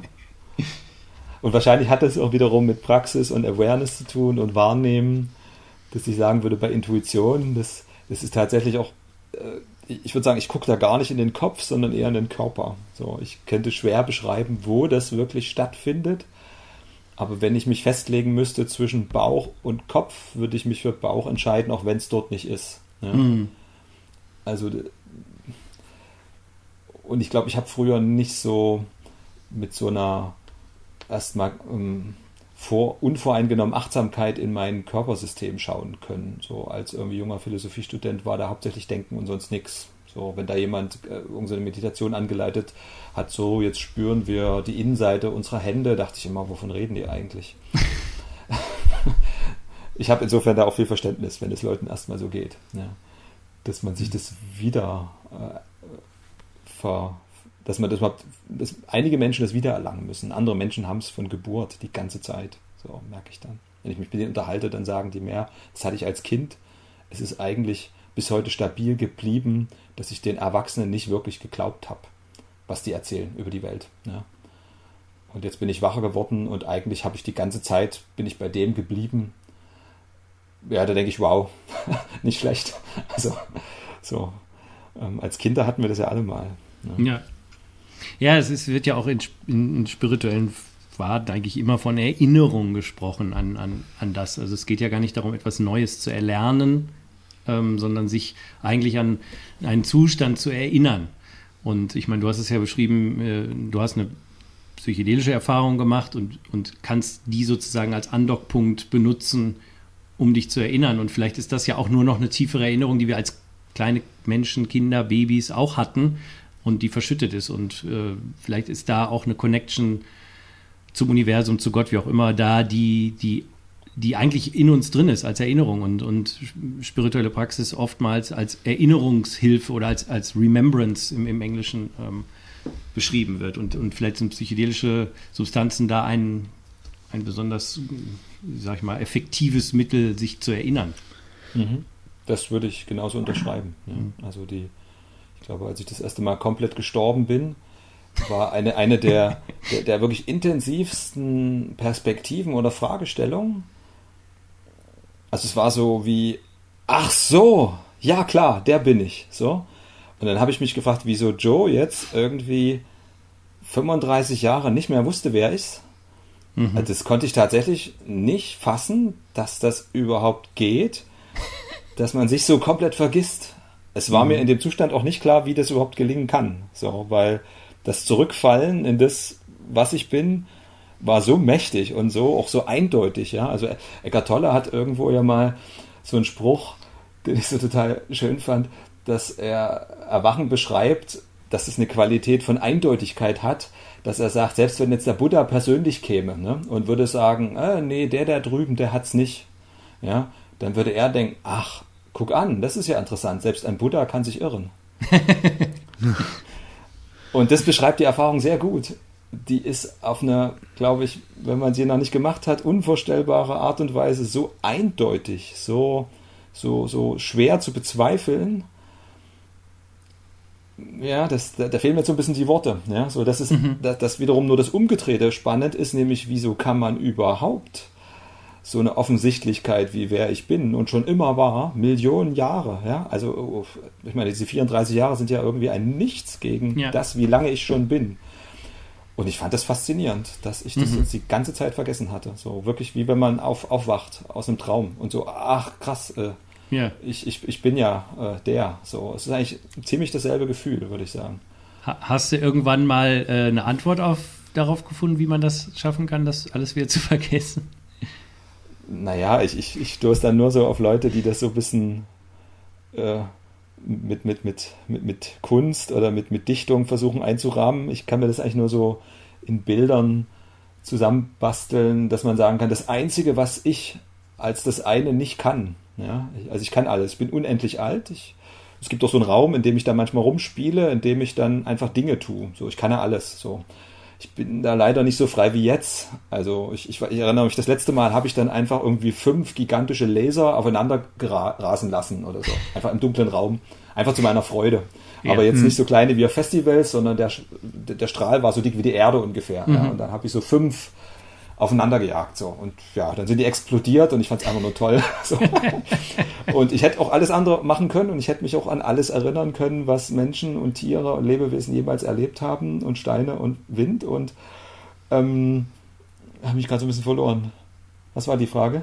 Äh, ob du eine Antwort darauf gefunden hast, genau. wie man überhaupt also wieder vergessen das einzige, kann. Genau, also das Einzige, was ich da nicht kann, ist getrennt sein. So. Ne? Und mhm. äh, irgendwie, ich glaube, bei, Wil bei Wilber kam das mal vor.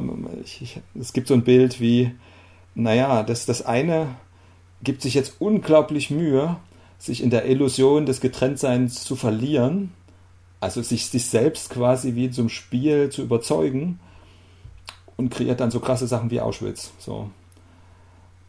Naja. Hm. Mhm das ist jetzt so ein bisschen advanced und vielleicht irgendwie, das würde ich jetzt auch so, eigentlich draußen erzähle ich das nicht. Ja, ja, ja. nee, ist aber, aber klar. So danach, aber weil du so danach fragst, das ist für mich so dann wie eindeutig. Ja, also das, das eine will dann die Erfahrung machen von, wie ist es, wenn ich mich komplett in einen Zustand hineinbegebe, ganz vergesse, wer ich bin und sozusagen den, es gibt dann in mir tatsächlich auch sowas wie ein Genießen von abgrundtiefen Schmerz oder Verzweiflung. So als, mhm. als ob ich es genieße, dass ich ein Gefühl in so einer Intensität erleben darf. Also es ist schwer zu beschreiben, weil, weil unser, unsere Sprache und unser logisches System genau anders konstruiert ist. Mhm. Aber von dort aus geguckt äh, macht es absolut Sinn. So, dass, also wenn die Inder das Lila nennen, göttliches Spiel, macht es in mir so, wie das könnte miteinander zu tun haben. Oder die haben da möglicherweise ähnliche Erfahrungen gemacht, ja, dass das so, dass die Einheit gewissermaßen mit sich selbst verstecken spielt. So. Sowas in der Art. Auf jeden ja. Fall gibt es keinen Sinn und wir müssen nichts tun. Wir müssen weder artig sein noch viel leisten oder auch wie ich in der Philosophie dachte, irgendwie den Stein der Weisen finden oder, oder rauskriegen, warum hier alles ist. Also das, das, das Klügste, glaube ich, was ich zum Schluss noch sagen könnte, wäre, dieses Universum ist nur zur Unterhaltung gedacht. Mhm. Die Frage ist dann natürlich, die oft gestellt wird, ja, aber macht denn dann äh, ist überhaupt ein Unterschied, ob ich gut bin oder schlecht bin ähm, in, in der Welt? Ich glaube, das ist so die, das habe ich schon oft gehört jedenfalls. Also das, das ist so, dass wenn man in diese non-duale Terminologie geht, ähm, ist das natürlich äh, vielleicht auch eine Gefahr, wenn man das vielleicht nicht wirklich tief verinnerlicht, sondern auf so einer Oberfläche bleibt, oder? Das ist Oder genau der Grund, ne, das ist genau der Grund, warum ich den Buddhismus immer mehr liebe, weil sich zum Beispiel die, die deutsche ähm, Neo-Advaita-Szene dann mit der Frage rumschlägt. Da gibt es dann die Leute, die schlagen sich total aufs Non-Duale und entwickeln so ein bisschen komische Sprachspiele und fragen Leute wie du, aber naja, irgendwie Menschen helfen und Gutes tun, das kann doch jetzt auch nicht ganz falsch sein. Bei den Buddhisten ist das gar keine Frage. Die, die haben den Begriff der geschickten Mittel und geschickte Mittel bedeutet, dass du die Antwort auf diese Frage immer nur in Bezug auf das Bewusstsein, das fragt, irgendwie geben kannst. Ja? Also wenn du aus dem Bewusstsein heraus fragst, wo für dich gut und schlecht noch sozusagen unüberwindbare Hindernisse sind, dann würde der Buddhist gar nicht anfangen, dir mit irgendwas von Non-Dualität zu erzählen, sondern von Karma, so von mhm. ähm, den, den, den, den Folgen deines äh, intentionalen Handelns und dass irgendwie Hass, Gier und Verblendung wahrscheinlich eher bestärken, dass du Unglück erfährst und dich unwohl fühlst und wenn du eher mit Mitgefühl, liebender Güte dich in die Welt setzt, dass das dann eher sowas wie, wie Glück zeitigen wird. Ne? Wenn jemand anders fragt, dann bekommt er eine andere Antwort. Ja. Also in diesem 2000 Jahre alten System ist diese Frage komplett geklärt. So. Mhm. so. Das, das, das, hat mich irgendwann mal so ein bisschen überrascht zu sehen, dass. Ich habe das äh, Gefühl. Ja, Entschuldigung. ja. Ja, ich habe das Gefühl, die ist eigentlich geklärt, auch in anderen Systemen. Ähm, aber ich, du hast schon recht, im Buddhismus ist, glaube ich, der Fokus stärker darauf geblieben. Und ähm, weil, ich meine, wir heißen ja nicht umsonst viele Wege führen nach Om, äh, dass, dass im Endeffekt die mystischen Pfade ja das Gleiche sagen. Und ich glaube, in jedem Pfad, auch im Christentum, im Judentum, im Islam, gibt es halt die Mystiker, die auch eben Antworten finden können, aber ähm, die sind natürlich nicht unbedingt im Mainstream angekommen. Hm. Und für dich ist es im Buddhismus natürlich, also da ist es, da ist es, glaube ich, da gebe ich auch zu, dass da ist es sehr, ähm, äh, es ist verständlich und, und, und, und es ist nicht, es ist nicht so verklausuliert und auch vielleicht nicht so viel in Bilder verpackt, sondern es ist schon sehr hm. straight ahead. Und es wird auch gelebt. Also ich hatte den Eindruck, als ich mich eine Weile lang eben hier in, in Deutschland so ein bisschen dieser Satsang-Szene be bewegt habe, dass es da tatsächlich Leute gab, die gesagt haben, ich bin aufgewacht, ich gebe Satsang und ja, ich, ich, ich schlag meine Frau noch und ich, ich irgendwie, ich bescheiß Leute in der Kasse und also ich, ich benehme mich eigentlich wie die Sau. So, es ist alles egal. So, es gibt keinen Täter, kein Opfer und so. Dazu gibt es Sutren, ja. Also mit diesen Leuten hat sich der Buddha quasi schon auseinandersetzen müssen. ja. Und äh, mir kam das nur merkwürdig vor. Ich hatte ganz am Anfang gar keine Antworten darauf. Ich fand es nur total strange, was der Typ da erzählt, konnte ihn aber quasi logisch nicht widerlegen. Ja, also hm. so aus meinem Philosophen-Ich hätte ich ihm jetzt nicht wirklich Paroli bieten können, wenn er sagt, du, hier ist eins und das ist, es geschieht einfach, was geschieht und vielleicht sogar dann noch so dieser, dieser Passus, dass ja gar keine Willensfreiheit ist. Und ich war da teilweise ein bisschen ratlos. Ich war eher so ein bisschen von der Intuition, vom Herzen her nicht angezogen. Ich hatte so ein mhm. Gefühl von irgendwas stimmt hier nicht. Also wenn der einfach zugibt, er ist weiter ein Arschloch, aber jetzt ein erleuchtetes, ja, gibt's Leute. Da war mein Gefühl, das kann nicht sein. Da ist irgendwas, haut da nicht hin. Ja. Und ja, jetzt ist das quasi geklärt. So. Mhm. Also das, ähm, die, die, die Leute jetzt aus dem buddhistischen oder anderen Kontext, wo ich wahrnehme, die, die, die, die haben eine non-duale Perspektive, klar stabilisiert in sich, ja, oder teilweise nennen sie das ja dann Einsicht in Leerheit, was nur ein anderes Wort ist. Also, wenn man einfach deren Handeln anguckt, also strömt da die ganze Zeit mehr als mir, wir meistens leisten, Hilfe, Unterstützung, Belehrung. Also wenn du einfach guckst, ja, die machen was die ganze Zeit. Ja, so, sie bauen Klöster, fahren rum. Mhm. Und ich würde sagen, ja, das ist einfach so, die antworten ja manchmal so wie, naja, du, du würdest dich nie selber schlagen. Ja? Also so, mhm. es, es gibt äh, so eine Art Grundschwingung, die man auch Liebe nennen könnte im Universum und also dir selber ins Gesicht schlagen, also sprich vielleicht auch einen anderen Menschen anschreien, das bist ja dann du selber, das macht wie keinen Sinn. Ja. ja. So, man könnte auch fragen, warum, ich weiß nicht warum, aber es scheint so eine Art Grundstruktur zu geben, dass wenn, wenn du bemerkst, dass, dass der Typ an der Kasse, der sich unmöglich benimmt, dass du das bist, dass dann tatsächlich, also auch Gefühle wie Zorn oder Ärger, wie nicht mehr funktionieren können, sondern nur Verwunderung oder Erstaunen, wie tief genau. und krass man schlafen kann. So, ja. manchmal finde ich das und manchmal fast äs ästhetisch, ja. Und dann frage ich mich, was, wie, wie, wie, kann ich ein, wie kann ich mich verhalten, ja, so, dass das, dass das nützlich ist für alle.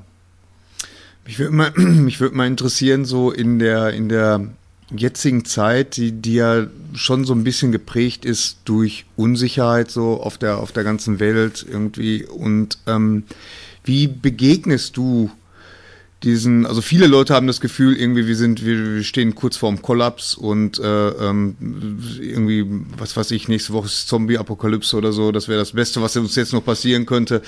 Wie äh, begegnest du so dieser, dieser ganzen bedrückenden Stimmung, die es jetzt gibt, ob es jetzt aus den Trump aus den USA ist oder, oder der, die ganzen rechten Populisten jetzt hier in Europa und so, das, das äh, macht ja unsicher, das macht ja Angst. Wie, wie gehst du damit um?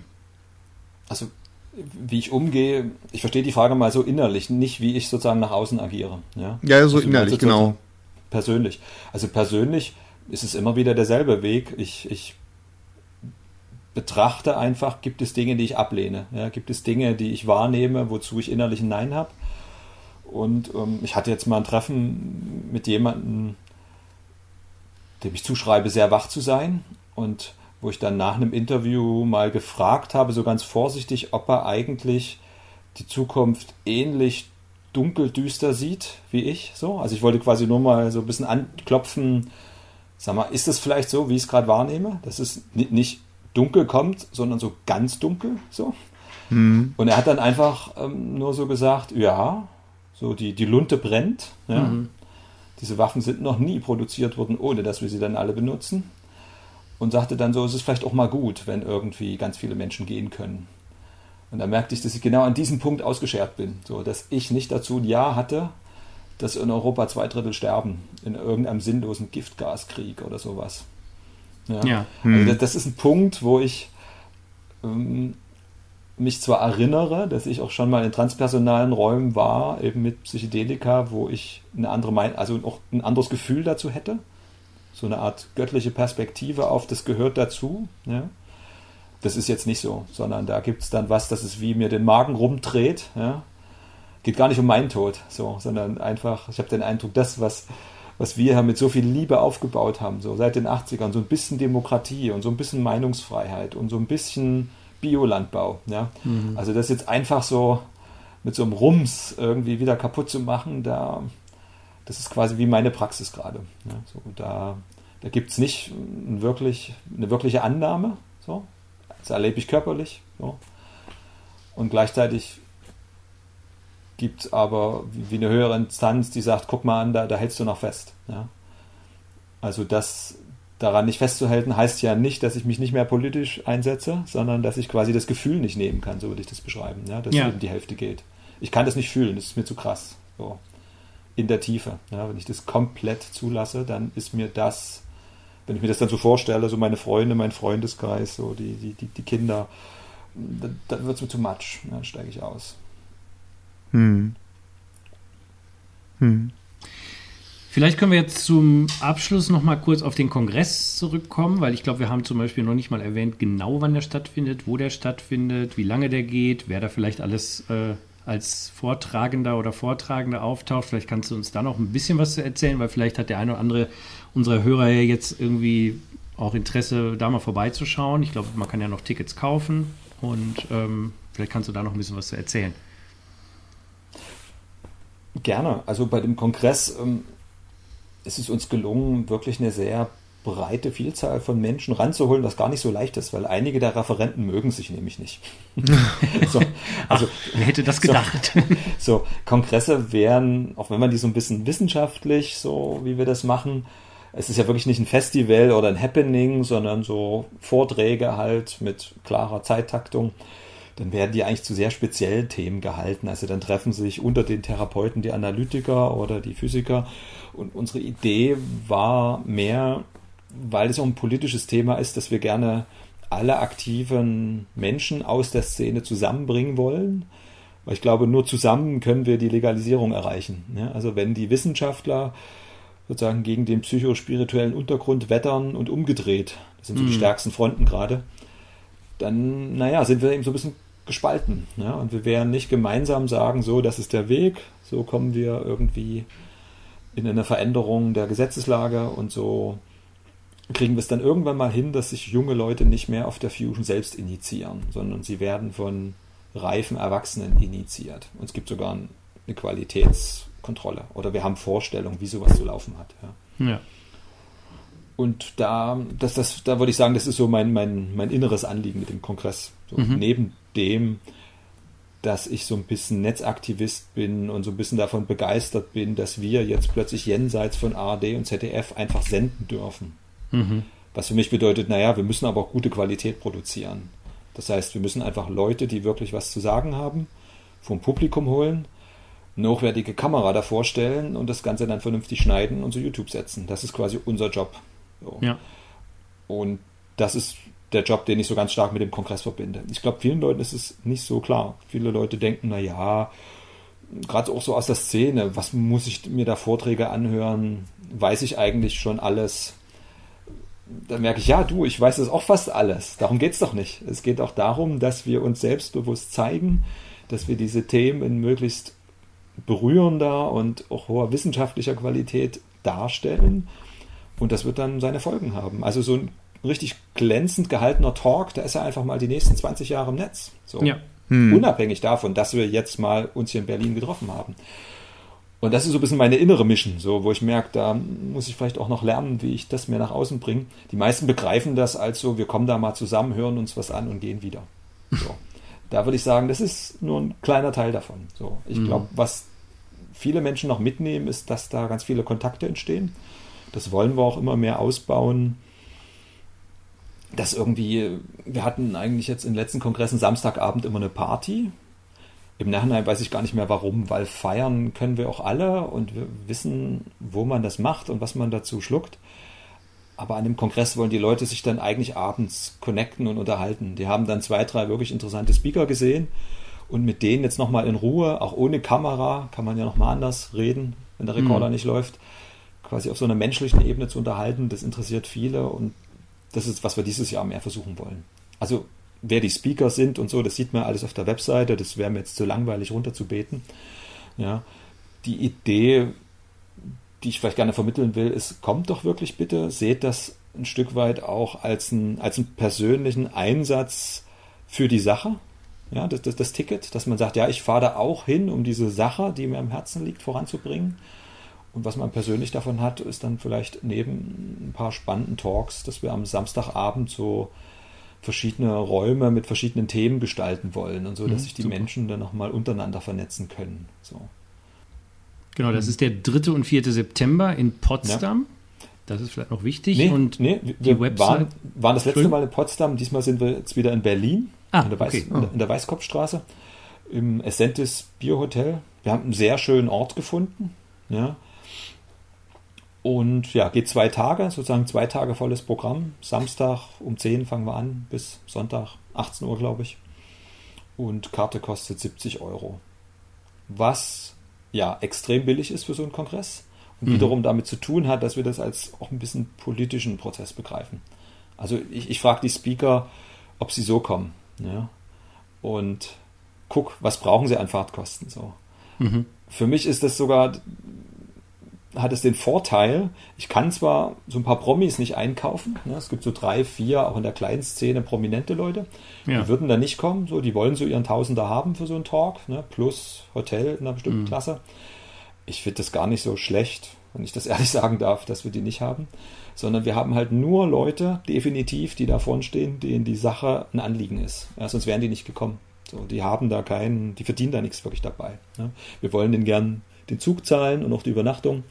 Aber letztlich ist da Engagement dabei und wir haben oft erlebt, dass das die besten Talks sind. So, wenn jemand wirklich begeistert hinter seinem Thema steht. Und da ist dann gar nicht so wichtig, ist das so richtig Wissenschaft? Ja? Ist es Therapie? Oder ist es so ein bisschen szenischer Underground bis hin zu, was die Linken schon als Esoterik wahrnehmen? Ja? Mhm. Da, da, wollen wir eigentlich bewusst eine, eine Breite halten, indem wir sagen, das Thema ist bunt, das liegt in der Natur der Sache. So. Und dieses Bunte wollen wir aushalten und uns irgendwie in Kontakt bringen. Mhm, super. Mhm. Also ich habe schon ein Ticket gekauft äh, und äh, ich habe auch schon ein Hotel gebucht. Ich bin irgendwie komischerweise, ich glaube, vielleicht auf der Website stand immer noch Potsdam. Ich habe auch nicht richtig realisiert, dass das Berlin ist. Hast du jetzt ein Hotel in? Ich, ich habe in dem Hotel mein Zimmer gebucht. Ich habe gar nicht drauf geguckt, wo das ist. Ich dachte mir, das wäre Potsdam. Aber wunderbar. Berlin ist natürlich noch besser. Äh, nee, äh, ich freue mich da schon total drauf. Ich bin mal echt gespannt und ähm, ja, ich denke, wir werden da sicherlich auch dann später drüber reden, ja. äh, hier im Podcast. Und wie gesagt, wenn ihr Lust habt, wir verlinken natürlich ähm, zu der Website vom NCO Science Kongress. Und da findet ihr dann alle Infos, alles, alle Speaker und äh, wie ihr ein Ticket kriegt, wo das Hotel ist und so weiter und so fort. Ähm, das wird bestimmt ein spannende, spannendes Wochenende. Genau, ich freue mich schon auf die Gäste. Und ja, was, was, was bleibt zu sagen? Ich glaube, dass die, die, die wirklich gute Message ist, dass wir das jahrelang in so einem Gefühl gemacht haben von, wir finden eine Sache gut, aber wir dürfen nicht so richtig. Und eigentlich seit zwei, drei Jahren kippt das. Ja? Mhm. Also man merkt das auch an den Zahlen. Die Breaking Convention ist so ein bisschen unserem, ja. unser Mutterkongress, also ein Riesenkongress in England, ja, 600 Leute ausverkauft. Also das Thema hat gerade richtig Rückenwind. So, hm. ja, das, man das, hat das ja auch viel mehr, auch. immer mehr Prominente. Wir hatten ja, ja. anfangs, äh, ich glaube, bevor wir den äh, Rekorder angeschmissen haben, kurz mal über die Podcast-Szene äh, gesprochen, äh, die hierzulande ja sehr klein noch ist im Verhältnis, aber in Amerika ja gerade die absoluten Top-Podcaster, äh, wie zum Beispiel Joe Rogan, haben ja zum Beispiel Psychedelika ganz häufig zum Thema und ähm, sind da ganz offen auch mit ihrem eigenen Umgang damit. Und ich glaube, das hat sicherlich auch sehr viel dazu beigetragen, äh, dass das mehr und mehr ein Thema ist, womit man auch seriös mal sich beschäftigen darf und dass es nicht mehr nur irgendwelche Freaks sind, die äh, wilde Sachen einwerfen und dann rumspinnen oder sowas, dass, dass dieses Zerrbild nach und nach verschwindet. Und vielleicht tun wir ja auch unser kleines bisschen dazu und äh, mit ja, den, unserem kleinen Podcast und haben vielleicht den einen oder anderen jetzt auch da raufgebracht, sich doch nochmal damit zu beschäftigen. Ähm, ich würde mal sagen, Joe, wenn du noch irgendwas, müsst, möchtest du noch auf irgendwas hinweisen? Deine eigene Website fällt mir gerade ein, die gibt es auch, ne? Äh, webmystik.de. Ja, da kann man sagen, das sieht man eher, dass ich nach wie vor ein politisch aktiver Mensch bin. Da sammle ich einfach, die mache ich teilweise auch für mich, das, was ich richtig gut finde in dieser schnellen Mediengesellschaft, das fasse ich dann an und lege es dahin. Ja. Und ein paar Leute sagen, ja, sie haben nicht so viel Zeit, zu bestimmten Themen zu gucken und sie schauen sich dann auf der Webmystik an, so was so meine Top Ten des diesjährigen Monats sind, so an politischen, spirituellen und, weiß ich nicht, ökologischen, piratischen Themen. Genau, also da linken wir auch hin, also könnt ihr euch da auch umgucken.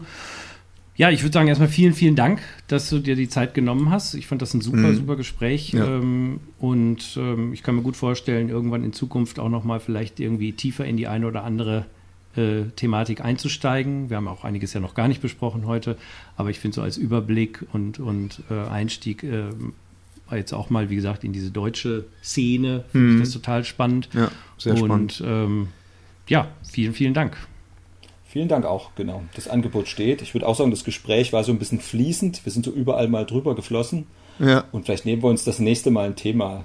So, ja, wir könnten ja, mal wirklich die Therapieszene angucken genau. oder die Research Chemicals oder whatever. Ja. Ich kann mir gut vorstellen, wenn ich, wenn ich auf dem Kongress war, ähm, dass man da auch nochmal eine Inspiration nimmt, äh, über eben ganz spezielle Themen, die da jetzt auch vorkommen, nochmal zu sprechen. Und ähm, da werde ich bestimmt noch viel lernen. Na dann, also, wir okay, hören uns hoffentlich bald wieder. Macht's gut. Ja, ja genau. danke. Tschüss. Tschüss. Tschüss. Ja, ich hoffe, äh, euch hat die, die Folge gefallen. Also das Gespräch mit Joe, äh, also ich fand es sehr gut. Ich fand es so gut, dass ich kaum was gesagt habe, aber das ist, äh, ist auch nicht so schlimm. Nein, es geht ja auch nicht um uns. Wir wollten Joe hören, ihr wollt Joe hören, habt ihn gehört und äh, ihr könnt ihn auch noch viel, viel mehr hören, nämlich auf seinem Kongress unter anderem hält er nämlich auch einen Vortrag. Oh. Da haben wir gar nicht über ihn gesprochen. Ah, und stimmt. zwar äh, die, Psychedel die psychedelische Erfahrung als Denial of Service Attack. Ah. Da hätten wir ihn eigentlich mal nachfragen sollen. Das hatte ich auf meiner Liste, Stimmt. aber wir haben über so viele Themen gesprochen. Ähm, irgendwann muss man ja auch mal aufhören. Und wir haben ja auch schon gesagt, wir hoffen, dass wir mit Joe auch nochmal reden werden in Zukunft ähm, ja. und das ein oder andere, was wir heute nur ankratzen konnten, auch vertiefen. Und ich denke, da werden wir auch mal über dieses Thema sprechen. Das ist ja das Tolle an unserem Podcast, weißt du, man lernt so viele tolle Leute kennen, weißt ja. du, und man, man ist dann so connected irgendwie und man kann die immer wieder anschreiben und so. Das ist schon, schon schön. Nee, es ist ja auch schön, immer mal wieder mit einigen Leuten zu sprechen, weil, wie gesagt, gerade heute äh, wir haben eigentlich zig Themen angerissen hm. und wir hätten über jedes Thema noch mal einen eigenen Podcast, Eine drei Podcast eigene Podcasts ja. machen können. Deswegen glaube ich, werden wir das auch in Zukunft noch mal tun. Ähm, wie wir schon eingangs erwähnten, wenn ihr euch interessiert für den Kongress, dann äh, geht ihr zu www.entheoscience.de. Ähm, ihr könnt das googeln, ihr könnt auf unserer Shownotes, auf unserer Website die Shownotes äh, suchen und da gibt es dann auch einen direkten Link dazu. Da findet ihr alle Informationen, wer das kommt, welche Vorträge gehalten werden, was, wo ihr ein Ticket herbekommt, wie ihr ein Hotel buchen könnt, all diese Dinge findet ihr da. 3., 4. September, jetzt findet es statt. Ähm, die Website von Joe, das ist die www.webmystik.de. Webmystik.de, genau. Da könnt ihr auch ein bisschen mehr über ihn als Person erfahren. Und ähm, ja, ich glaube, das, das sollte es für heute gewesen sein. Genau. Auf unsere Kontakte haben wir ja anfangs schon hingewiesen. Ähm, vielleicht ein kurzer Hinweis kann sein, dass wir jetzt ein paar Wochen offline sind, weil ja jetzt die Sommerferien sind und man so ein bisschen in der Weltgeschichte rumkurft. Ja, ähm, Urlaub. Wundert euch also nicht, wenn es vielleicht erst so im äh, Anfang, Ende August, Anfang September was Neues von uns gibt. Genau. Äh, aber wer weiß, vielleicht äh, küsst uns die Muse ganz überraschend mhm. und es gibt doch irgendwie noch was. Genau. Da lasst euch überraschen. Genau, lasst dich überraschen. So. Jetzt wird es mal wieder richtig Sommer, wo wir ja, schon gerade bei Rudi KL sind. Wieder richtig Sommer. Ja. Okay. Äh, ja, das war's dann noch. Das war's für heute. Ah, okay. Genau. Dann, Dann äh, sagen wir mal, äh, Friede sei mit euch. Alles Gute auch beruflich. Namaste. Und tschüss. Um. ich glaube, jetzt haben wir das das erste Mal seit langem wieder richtig in der richtigen Reihenfolge hingekriegt. Das kann sein. Aber Ja. wir haben dafür, hast du Tschüss, ich habe auch gesagt? Ist auch gut. Super. ja, aber ja. Und um. Immer ja, was genau. Neues. Okay. au revoir. Okay, das war's.